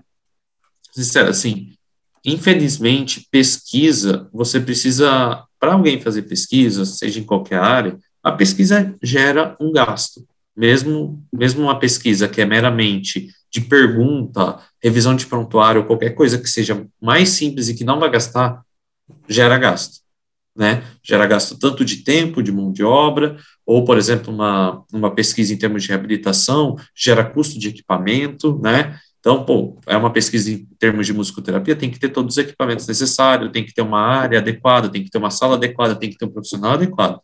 Então, gera custos. A gente, infelizmente, ainda tem no Brasil uma cultura fraca no meio da pesquisa, né? Então, o que a gente consegue pesquisar mais, às vezes, são até coisas fomentadas pela, pela indústria farmacêutica mesmo, quando quer introduzir algum medicamento, ou quando objetivam que com aquele medicamento vai ter um lucro, e daí patrocina o estudo, vamos colocar assim, e a pesquisa fica daí restrita também a grandes centros, né? Tipo São Paulo, capitais, né? Porto Alegre, igual você falou que tem essa visão mais já da pesquisa, são ambientes acadêmicos. Mas, de maneira geral, no Brasil a gente acaba pesquisando pouco. Uma parte é pela questão até dos próprios profissionais da saúde, que a gente acaba documentando mal algumas coisas, não escreve os relatos que a gente tinha que escrever, né? Poxa, quantos casos legais eu já atendi, mas com a vivência, com a correria, às vezes eu não paro para escrever o relato de caso, eu deveria parar. Poxa, foi um caso super diferente, eu deveria parar e escrever. Mas às vezes, por causa da falta de tempo da correria, você deixa de escrever, né? Quantos casos pro, provavelmente a Natália já não pegou que foram legais, era legal de documentar, tem tudo filmado, né? Eu tenho um acervo de filmagem, essas coisas que a gente, poxa, dava para publicar, dava para fazer o relato, mas às vezes você não consegue gerar esse tempo para fazer, né? Eu, eu odeio dar desculpa de falta de tempo, mas infelizmente às vezes a, acontece. Você está atendendo, você vai atender, você teria que parar um período do dia para fazer isso. E se você para um período do dia para fazer isso, ou você faz, realmente, a gente, quando pega caso legal, essas coisas a gente faz, mas a gente nunca está sendo remunerado para isso, né? A gente deixou de atender alguém, deixou de fazer alguma coisa para fazer isso. Então, isso é um impeditivo natural, né? Óbvio que é, todo mundo hoje trabalha pelo tempo, né? Então, acaba sendo impeditivo. E e outra coisa também é que, às vezes, dependendo da doença neurológica, a gente tem um baixo número de pacientes, então a gente precisa recrutar ao máximo, fazer estudos multicêntricos, né? Então, poxa, tem uma doença genética X com perfil X de, de acometimento muscular, né? Uma distrofia genética. É que do Shane é a mais comum, mas você tem outras mais raras, por exemplo, que eu precisaria documentar, eu precisaria tanto de pessoas de São Paulo que trabalham com isso, pessoas de Porto Alegre que trabalham com isso, pessoas de outros lugares que trabalham com isso, se unirem, documentarem tudo e daí sim conseguir fazer algo mais robusto, né? Então, existe essa outra dificuldade, que é estabelecer estudo multicêntrico para doenças mais, mais raras e também porque o estudo multicêntrico ele trata realidades diferentes. Então, você tem uma validação estatística muito maior quando o estudo é multicêntrico, né? Então, são algumas limitações, assim, a gente Hoje, quer queira ou não, quem faz doutorado acaba se dedicando tempo de dedicação exclusiva ao doutorado, né, nas universidades, mas não tem uma remuneração satisfatória com isso. Geralmente são pessoas que são sobrecarregadas, estão fazendo aquilo porque gostam daquilo, porque tem tesão em fazer aquilo. Mas levar como, como profissão, assim, nossa, estou pesquisando. Hoje no Brasil é muito difícil você conseguir colocar uma. Né? É muito raro, muito raro. Dá para contar assim escrever um bloquinho de notas, assim, quase os médicos que trabalham única e exclusivamente em departamento de pesquisa, única e exclusivamente pesquisando, tempo de dedicação exclusivo. E que quando você vai para fora é muito comum, né? Que são pessoas que são referências em determinada doença. Aqui são geralmente pessoas que têm seu, a sua profissão, né? Sua profissão, atendem no consultório, atendem na faculdade, ou até guardam um tempinho para fazer coisa de doutorado, mas não, não se dedicam única e exclusivamente à pesquisa. Enquanto lá fora você percebe pessoas que todas as horas semanais são única e exclusivamente dedicadas à pesquisa, e ele está recebendo para isso, a profissão dele é ser pesquisador. Aqui a gente, infelizmente, tem poucas pessoas que têm essa realidade, né, e que conseguem se manter única e exclusivamente com pesquisa. Então, acho que hoje é a maior dificuldade, assim. E, de maneira geral, nossa leitura de artigo científico, nossa leitura crítica, é algo que é pouco ensinado, às vezes, na, na faculdade. Você tem que depois correr atrás para entender metodologia, entender, ler um artigo e saber se aquele artigo está bem feito, né? Porque, geralmente, quando você está no começo, você lê muito introdução, como foi, pula os métodos, vai para a impressão e, e depois, quando você vai vai pegando mais mão, você lê os métodos e dependendo de como você lê os métodos, você nem lê o resto do artigo. Você já fala, não, tá muito ruim, né? Você já é, muda tudo. Só que isso você demora muito tempo para construir. Né? Eu ainda tenho dificuldade de, de determinadas coisas, eu, eu, eu tenho uma análise crítica, porque usam ferramentas estatísticas ou coisas que eu ainda não domino totalmente, né? E eu tenho que depois pesquisar aquela metodologia estatística para ver se aquilo lá realmente faz sentido. Então, nossa formação como um leitor crítico também é deficitária, né? Uhum. Mas é um ciclo vicioso. Enquanto a gente não tiver pessoas que trabalham única e exclusivamente com pesquisa e que são bem remuneradas para fazer isso, né? Eu não vou conseguir gerar pessoas que, que tenham vontade de documentar, eu não vou gerar uma leitura crítica. Então, acho que o primeiro, o primeiro passo, assim, né? O que precisaria criar são pessoas que trabalham exclusivamente com isso e que se dedicam com isso e são pessoas formadoras de, de opinião e de pesquisa, e isso vai.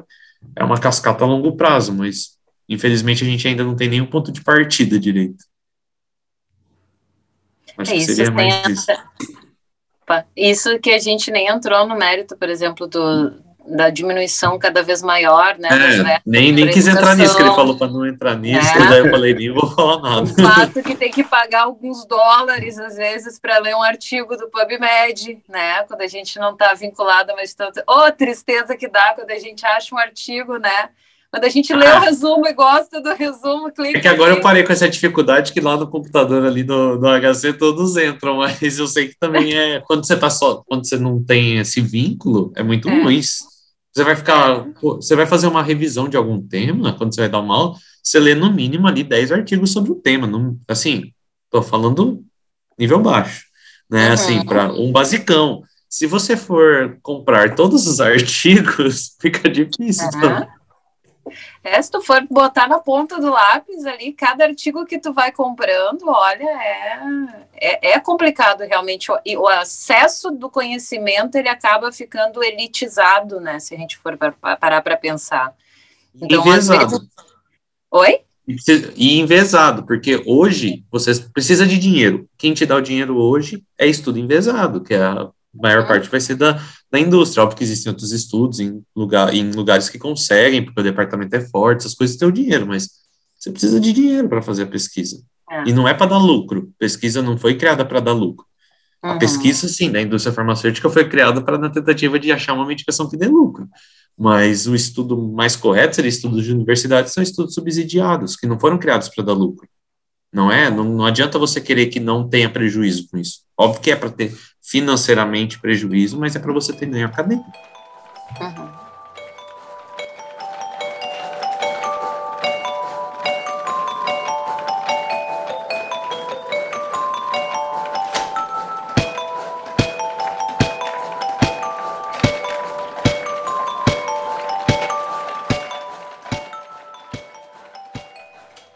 E muito bom escutar vocês falar, né, Dani?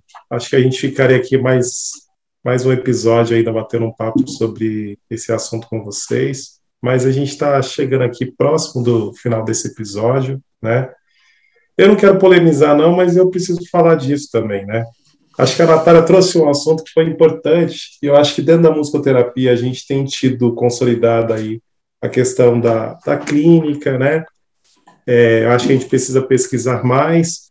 E eu vejo que também tem outros dois assuntos também na musicoterapia, mais recentemente, do ponto de vista das políticas públicas, que eu acho que a gente precisa avançar, né, que é a questão da divulgação mesmo da musicoterapia nas políticas públicas. E aí eu faço aqui um parênteses no SUAS, né, no Sistema Único da Assistência, e também no Sistema Único da Saúde, né? Para que as pessoas de fato conheçam aquilo que o musicoterapeuta faz, né? Então, para isso é importante que a gente participe dentro dessas políticas públicas, né, dentro dos fóruns de, de discussão, né, sobre a musicoterapia, para que de fato a gente seja reconhecido da forma que nós atuamos, da forma que nós estamos aí no, no mundo, né? Mas esse é um ponto de vista também, como o Dani colocou lá, muito pessoal meu, pelo fato de, de estar aqui na Associação de São Paulo, né, e representar muitas vezes em algumas políticas públicas, a gente vê o quanto isso é importante, né? Não é tão importante quanto a prática, quanto a pesquisa, mas que é importante sim a gente discutir nessas políticas públicas, né? O que a musicoterapia faz, que é diferente talvez de outras áreas, né? E eu falei polemizar, mas talvez não é tão polêmica, porque eu acho que nunca se falou tanto em pesquisa, a importância da ciência nesses anos que a gente está vivendo, mas excepcionalmente aí nos últimos dois anos, né, sobre a questão da pandemia, né, e como a pandemia acelerou tantas outras questões, enfim, que se eu for elencar aqui a gente vai ficar um tempão, né, que eu fico aqui naquele pensamento de que talvez acelere, então, esses pensamentos, né, do investimento na pesquisa, do investimento na área para que outras pessoas tenham a possibilidade de pesquisar aquilo que goste, né, então, fica aqui o meu, meu pensamento, meu pensamento pessoal, né, não é talvez o pensamento do através, mas fica aqui esse pensamento, que talvez isso também possa ser acelerado, né. Mas antes da gente caminhar para o final, gostaria de fazer uma pergunta aqui, agora quebrando um pouquinho do nosso roteiro, né? Que a gente veio falando e foi muito bom escutar vocês, a experiência de vocês, as áreas de atuação de vocês. Mas é, gostaria de escutar de vocês um pouco sobre um perrengue que vocês tenham passado aí na vida de vocês, seja acadêmica, seja profissional, que vocês gostariam de compartilhar conosco. Gente vou pedir para a Natália começar, que eu estou pensando um pouquinho aqui. Adorei. Aquele momento em que a gentileza ela se encaixa muito bem. Não, primeiras damas. Né? É. Vou tentar não ser tão polêmico na minha seleção de perrengue, né? Então, primeiro, Natália. Mas, gente, eu acho que o musicoterapeuta que não passou por perrengue não atuou, né? Eu sempre achava que depois do, das dos tantos perrengues de estágio. Assim, não, agora eu estou livre, já vivenciei tudo, porque no estágio, gente, assim, uh, hospital mandar a gente pro leito errado de paciente, era um paciente que estava em recuperação de cirurgia cardíaca e não poderia se emocionar. Uh, a gente esquecer texto de música e o paciente dar risada porque, enfim, ele achou que ia chorar com a música, acabou rindo, né? enfim, eu achei que eu já tinha vivenciado tudo, né? Uh, mas para mim, assim, uma das experiências que um perrengue, vamos assim dizer, perrengue uh, triste, né? Não sei, que mais emotivo, assim. Uh, eu tive que fazer a avaliação de um menino que tinha artrogripose, né? Uma, que é uma condição que que consiste em uma deformidade, né? E ela gera uma rigidez nas articulações, então eu tenho uma, uma diminuição de amplitude de movimento, né? Isso significa, por exemplo, membros, movimentos de membros superiores, eles ficam limitados, né? Uh, e era um menino que achava o máximo, né? Porque ele se destacava dentre os outros amigos da idade, ele tinha amigos mais velhos, porque ele era o diferente, todo mundo o acolhia na diferença. Acho que é algo muito bonito ser acolhido na diferença, mas o impacto e, que chamava a atenção de toda a equipe multidisciplinar é que parecia que a família vivia uma negação né, do quadro clínico dele, né, e, isso, e a criança também, né, então, assim, uh, os atendimentos ele não executava com precisão, não executava com a melhor qualidade que todo mundo sabia que ele poderia dar. Então, era, era realmente uma criança muito complicada de atender e uma família muito difícil de, uh, de conversar, né? E aí ele foi encaminhado para musicoterapia, né, para ver se a musicoterapia poderia fazer algo por ele. Ele entrou assim numa felicidade top das galáxias na sala de musicoterapia, porque a sala de musicoterapia tinha bateria, piano, uh, violão, guitarra, baixo, enfim, né? Tinha tudo. O pai era baterista de uma banda de punk, né? E o sonho do menino era ser baterista que nem o pai, né? Lembrando que estamos falando de uma criança com uma limitação, né? ele não a, a elevação de braço dele não possibilitava o acesso a todos né, os pontos da bateria, por exemplo. Né? Então, era como que um objetivo que a gente não ia conseguir atingir. E ele entrou na sala de musicoterapia, primeiro instrumento que ele foi, bateria, né? Que ele queria ser baterista que nem o pai. Não podia ser também de um gênero mais lento, né? Enfim, né? Era de, de punk. O menino uh, usava, fazia uso de cadeira de rodas, se aproximou da bateria, ele não conseguiu acessar nenhum dos, dos pontos da bateria, tampouco fazer a apreensão da baqueta, né? Ele tinha uma deformidade de mão que impossibilitava ele de fazer a apreensão necessária. Ele foi, deixou rindo ainda, fazendo piada que ele não tinha conseguido, e a família rindo, ah, ah, ah, ah, a musicoterapeuta vai ter que começar ensinando, te ensinando a segurar uma baqueta, né? Que eu não acho que seja algo engraçado, né? Uh, ele tentou acessar o piano, também não teve êxito pela mesma questão, né, da, da amplitude de movimento, né, não conseguiu. Violão, muito menos.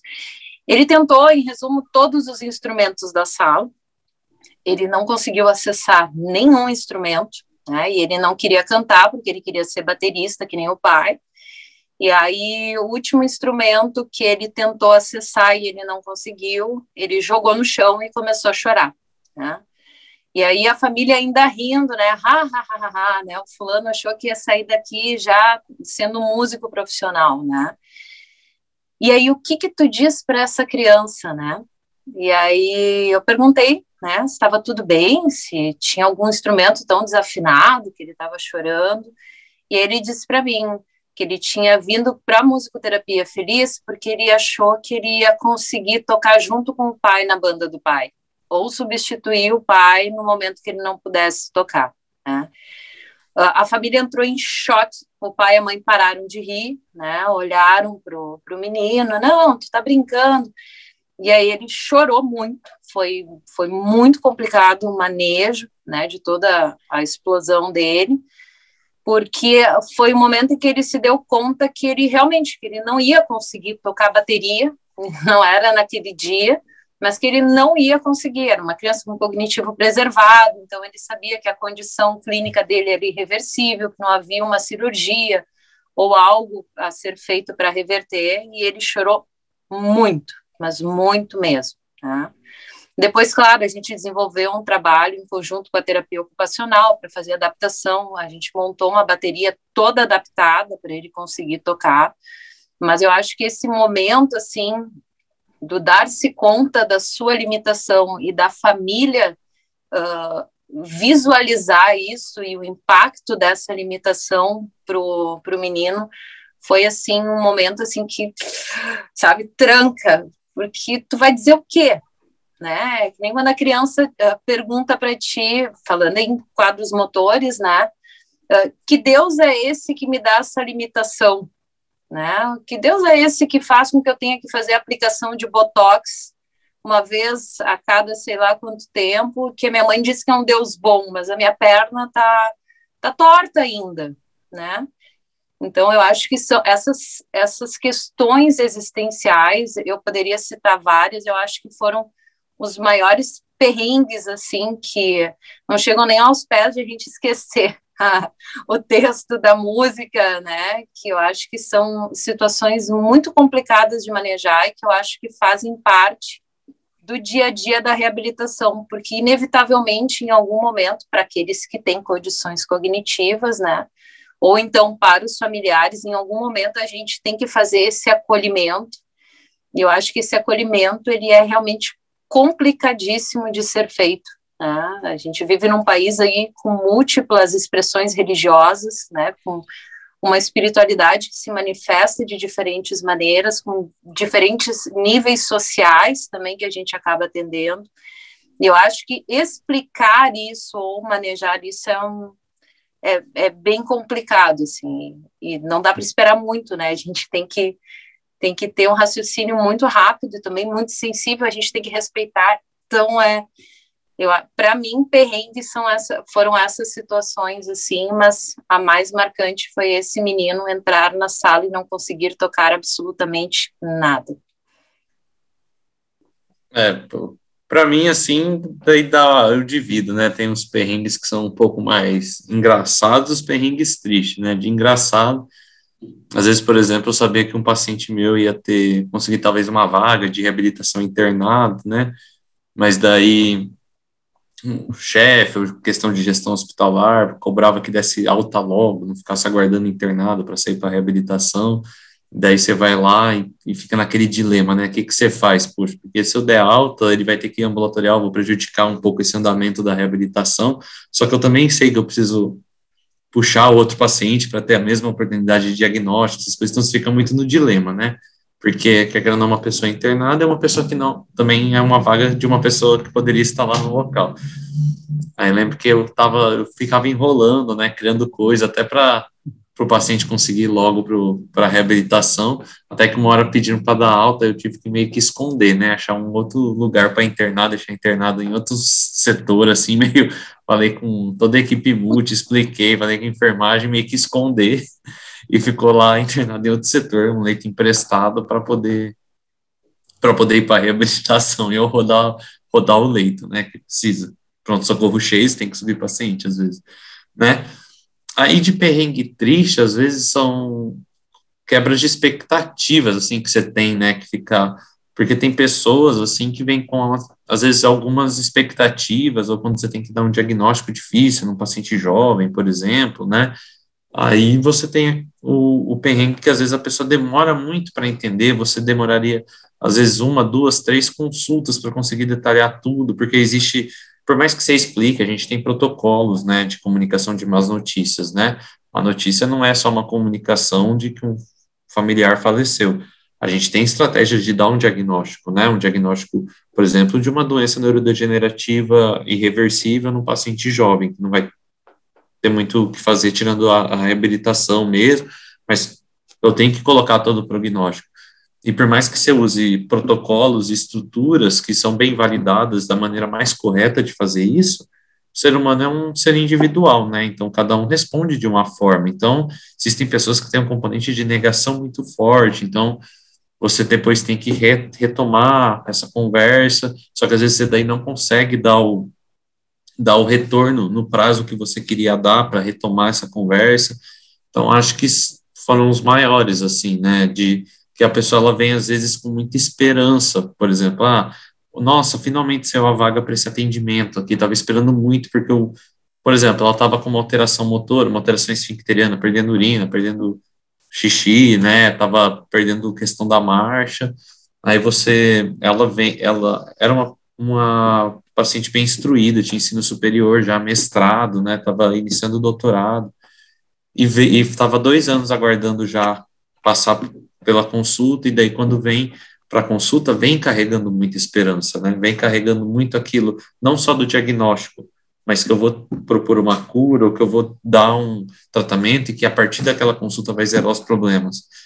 E o que acabou acontecendo era, foi justamente o ao contrário. Infelizmente, eu acabei dando um nome, um diagnóstico para aquilo que ela tinha. Mas em termos de melhora de qualidade de vida, naquele momento não dava para propor nada, né? Era só explicar como seria a evolução. Então, isso quebra uma. A pessoa vem numa expectativa tão alta que quando você quebra essa expectativa, existe uma resposta vezes de negação, uma resposta muito frustra, né? Então, isso daí é a parte do perrengue, perrengue triste, assim, às vezes é como, como demora muito o processo até chegar, às vezes, no especialista ou chegar no diagnóstico, ela usa aquilo como último amparo, última esperança, né? E você ser a pessoa que tem o conhecimento na área, que vai bater o martelo em alguma coisa, você carrega muita responsabilidade com aquilo. Uhum. Então, e às vezes já, já teve uma base, por dois anos esperando, já criou vivências, que é difícil de mudar, sabe? Em geral, é né? Em geral, grande parte dos casos as pessoas acham que vão ser a, a exceção da ciência, né? Isso é, isso é muito interessante, né? Claro, faz parte da negação, né? Sim. né? Mas já vem com muito conhecimento de internet, já foi pesquisando tudo, já vem já é uma pessoa muito mal formada no sentido de opinião, uhum. assim, né? já veio com muita fonte ruim, muita coisa ruim. Então é meio que isso, assim. É, e querendo ou não, acaba trazendo um peso gigante, né, para essa expectativa, uhum. para essa consulta, para esse exame. Esse, eu gosto pra caramba quando desde quando o Gil trouxe essa pergunta, assim, hoje ele não mencionou muito, mas eu acho que vale a gente lembrar dessa questão da humanização que essa pergunta traz, né, que o perrengue traz. Seja num aspecto mais engraçado, mais curioso, né, que como foi inclusive o início da fala de vocês, um perrengue mais denso, um perrengue mais reflexivo, assim, né? Não vamos só colocar uma questão triste, mas algo que faz a, a gente refletir sobre as nossas limitações, também, né? Como é que a gente lida quando chega uma demanda que está além das nossas ferramentas, né? Ferramentas intelectuais, ferramentas empáticas, equipamentos, protocolos, né? Como é o caso de uma criança chegar na sala de musicoterapia cheio de alegria, cheio de esperança, querer tocar os instrumentos e não conseguir, né? Ou o caso de receber um paciente que precisa daquele leito, precisa de mais tempo ali no tratamento antes de ir para reabilitação e você ter que é, fazer o sistema girar, né? Fazer a coisa andar e, e outras pessoas serem atendidas também. Então acho que é importante a gente também refletir sobre o perrengue nesse caminho, né? Acessar essa e lembrar dessa nossa humanidade enquanto profissionais de saúde, enquanto pessoas, né, enquanto seres humanos dessas formas diversas. Gente, prazer enorme conversar com vocês. Infelizmente a gente está chegando no final do nosso episódio, né? Como o Gil falou, acho que dava para a gente conversar por mais horas e horas aí, porque tem muita coisa possível de ser discutida, refletida, compartilhada. Mas para a gente encerrando aqui, é, eu gostaria de pedir para vocês, se tiverem alguma dica, alguma sugestão, alguma mensagem que vocês queiram deixar para os nossos ouvintes, de conteúdos assim, de livros, redes sociais, filmes, é, experiências que vocês têm, olhares né, que vocês têm. E também, se quiserem, já ir deixando o agradecimento, compartilhar redes sociais de vocês, certo? Para a gente se encaminhar para o final. Ah, então vou começar dessa vez. É de, de sugestão, assim, acho que para quem está com alguma doença neurológica, passando por alguma coisa neurológica, acho é, buscar informação em pessoas confiáveis. Assim, não adianta dar uma, uma fonte agora, assim, porque a fonte depende muito do grau também de escolaridade que a pessoa tem, né? Não adianta, se eu, não adianta falar para uma pessoa que infelizmente não teve oportunidade, às vezes, de ter um ensino médio, ensino fundamental, procurar um artigo científico, né? Não faz tem que eu tenho que ter o um mínimo de noção para isso, mas assim, procurar muito associações de pessoas que portam aquela doença, né? Ou também seguir depois que foi diagnosticada, pedir até fontes, dependendo do diagnóstico, para o médico ou para o outro profissional da saúde ou para outro terapeuta que estiver acompanhando aquela doença, que com certeza vai conseguir indicar alguma fonte de leitura, alguma fonte de informação, né, com que, que corresponda, né, aquilo que o paciente precisa, né, e vai ser muito mais seguro e evitar aquela primeira pesquisa de internet, assim, acho que esse é o principal. Eu sei que às vezes cria uma angústia, você quer pesquisar tudo, mas ficar lendo sem saber onde está lendo só gera mais angústia, só gera mais ansiedade. Mas acho que seria isso, tentar se apoiar principalmente nessas associações de portadores de doenças que tem muita informação bacana, muita informação bacana, ou, por exemplo, digitar, quando for pesquisar alguma coisa, digitar aquela doença que já recebeu o diagnóstico e, por exemplo, ah, é de Porto Alegre, né? Igual a Natália falou, digita lá a faculdade de Porto Alegre, né? A Federal de Porto Alegre, que daí, sei lá, para ver se tem algum artigo, algum, alguma matéria daquela universidade, né? Se basear em, em, sites de universidades nesse primeiro momento. Mas o que a gente vê de errado é que a pessoa pesquisa diagnósticos que ela não tem, geralmente. Então, aguarde ter algum diagnóstico, aguarde ter alguma informação bem documentada antes de pesquisar. Porque isso é o que mais atrapalha, eu acho. Que fica, a pessoa tem uma uma tosse e já vai pesquisar informação de tuberculose. Não tem nada a ver uma coisa com a outra, e por aí vai, né? Importante, muito importante. Bom, né? E aí, uh, trazendo então para essa para a área da avaliação neurológica, né? A, o que, a mensagem que eu posso deixar para os nossos colegas é da necessidade de a gente sempre buscar mais, né? De sempre estar se aprimorando. Uh, eu penso que desde o advento aí dos exames de neuroimagem, que possibilitaram uma série de compreensões sobre o funcionamento do cérebro e, sobretudo, do impacto que a música tem nesse funcionamento, né? A gente tem aí um volume muito grande de pesquisas, de publicações, que são extremamente relevantes para embasar o nosso trabalho clínico, né? Então, Uh, é, esse é um, um, um, campo de estudo que a gente nunca pode parar de ler, né? A gente sempre tem alguma pesquisa nova sobre um fármaco, sempre tem uma área do cérebro que está sendo mais explorada, uh, um novo exame de imagem que permite que a gente uh, entenda de uma maneira diferenciada ou mais aprofundada o impacto de um determinado estímulo. Então, acho que o primeiro ponto é esse, né? E na musicoterapia a gente tem várias possibilidades, né, de, eh, de ter acesso a esses conhecimentos, né? A gente tem, por exemplo, a Associação de Musicoterapia do Paraná, que tem um grupo fantástico de estudo de música e neurociência. Né?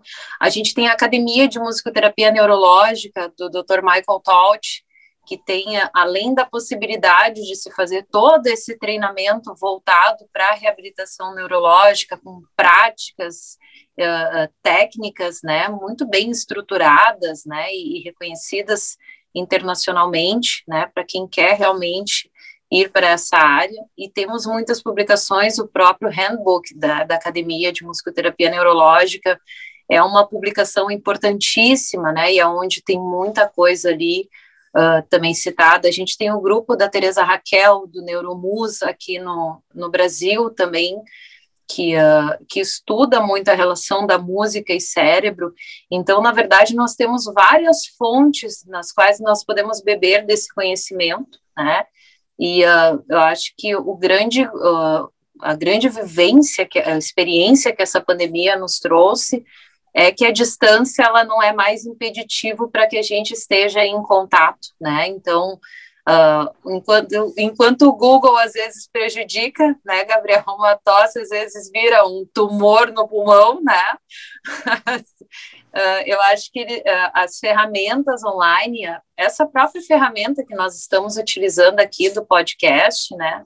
São ferramentas que podem nos auxiliar, nos aproximar desses grupos, que nem o Gabriel citou, e na nossa profissão também ter acesso a esses grupos de pesquisa, de estudos, que são fantásticos e são essenciais, né? Essa troca de experiências, essa troca, essa constante atualização, ela é importantíssima. Né?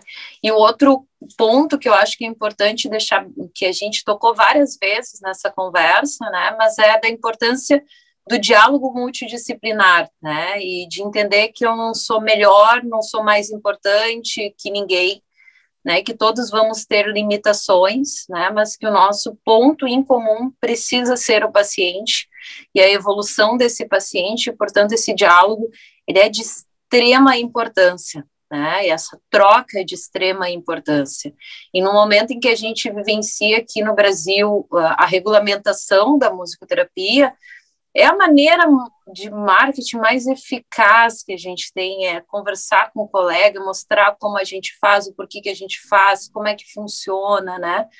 E uh, para conseguir fazer isso, a gente só consegue através do diálogo, né, da troca. Então, é, é, fundamental, né? E aí, ah, como é que eu posso ajudar na regulamentação? Gente, vamos lá, vamos divulgar o que a gente está fazendo, né? Vamos conversar com as outras áreas, vamos buscar pelas, pelas outras áreas, né? E, e a gente também tem aí a ferramenta das, das associações que podem nos auxiliar, uh, falando uh, já representando a, a, Associação de Musicoterapia aqui do Rio Grande do Sul, da qual eu faço parte, né, da diretoria, mas as, as associações também estão aí para nos ajudar nesses encaminhamentos de onde eu estudo, o que, que eu busco, quem, quem pode me dar um bom suporte teórico para a gente não cair aí no senhor Google, né, que, como citado, ele pode ser muito negativo, né.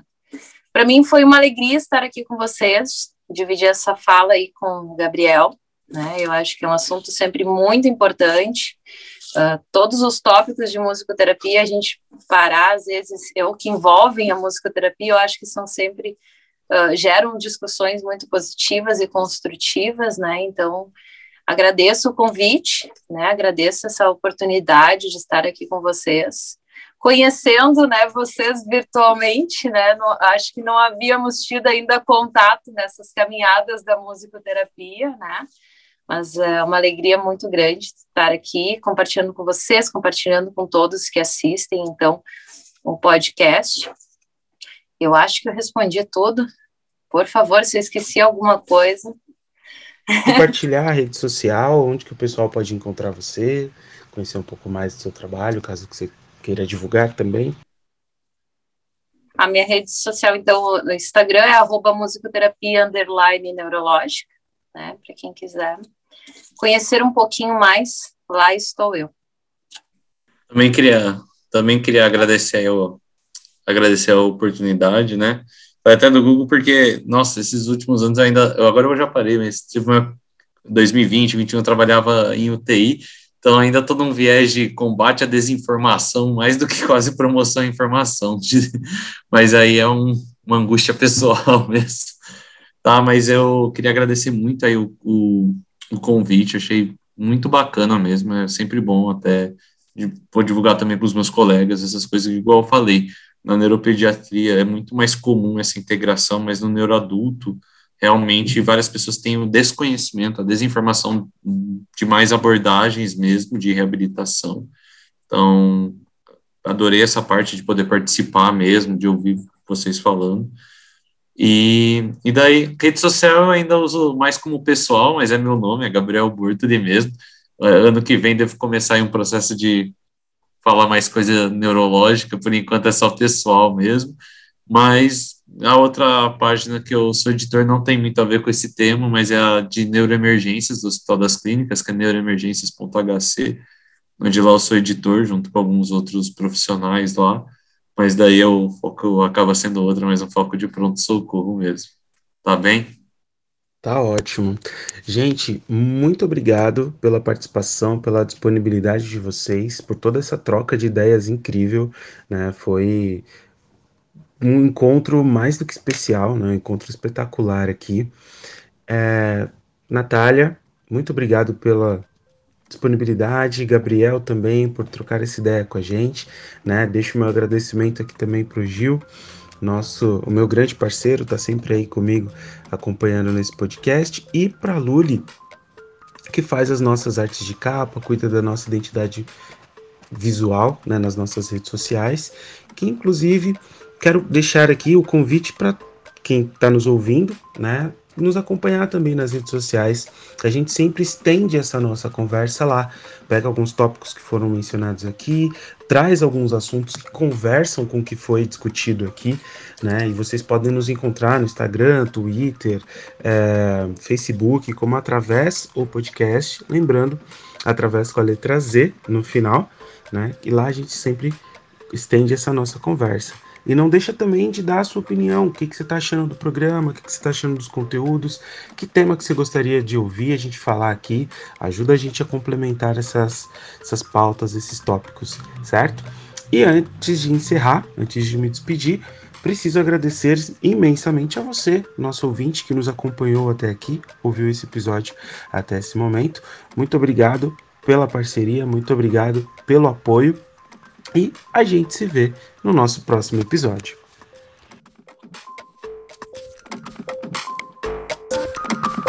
Através o podcast.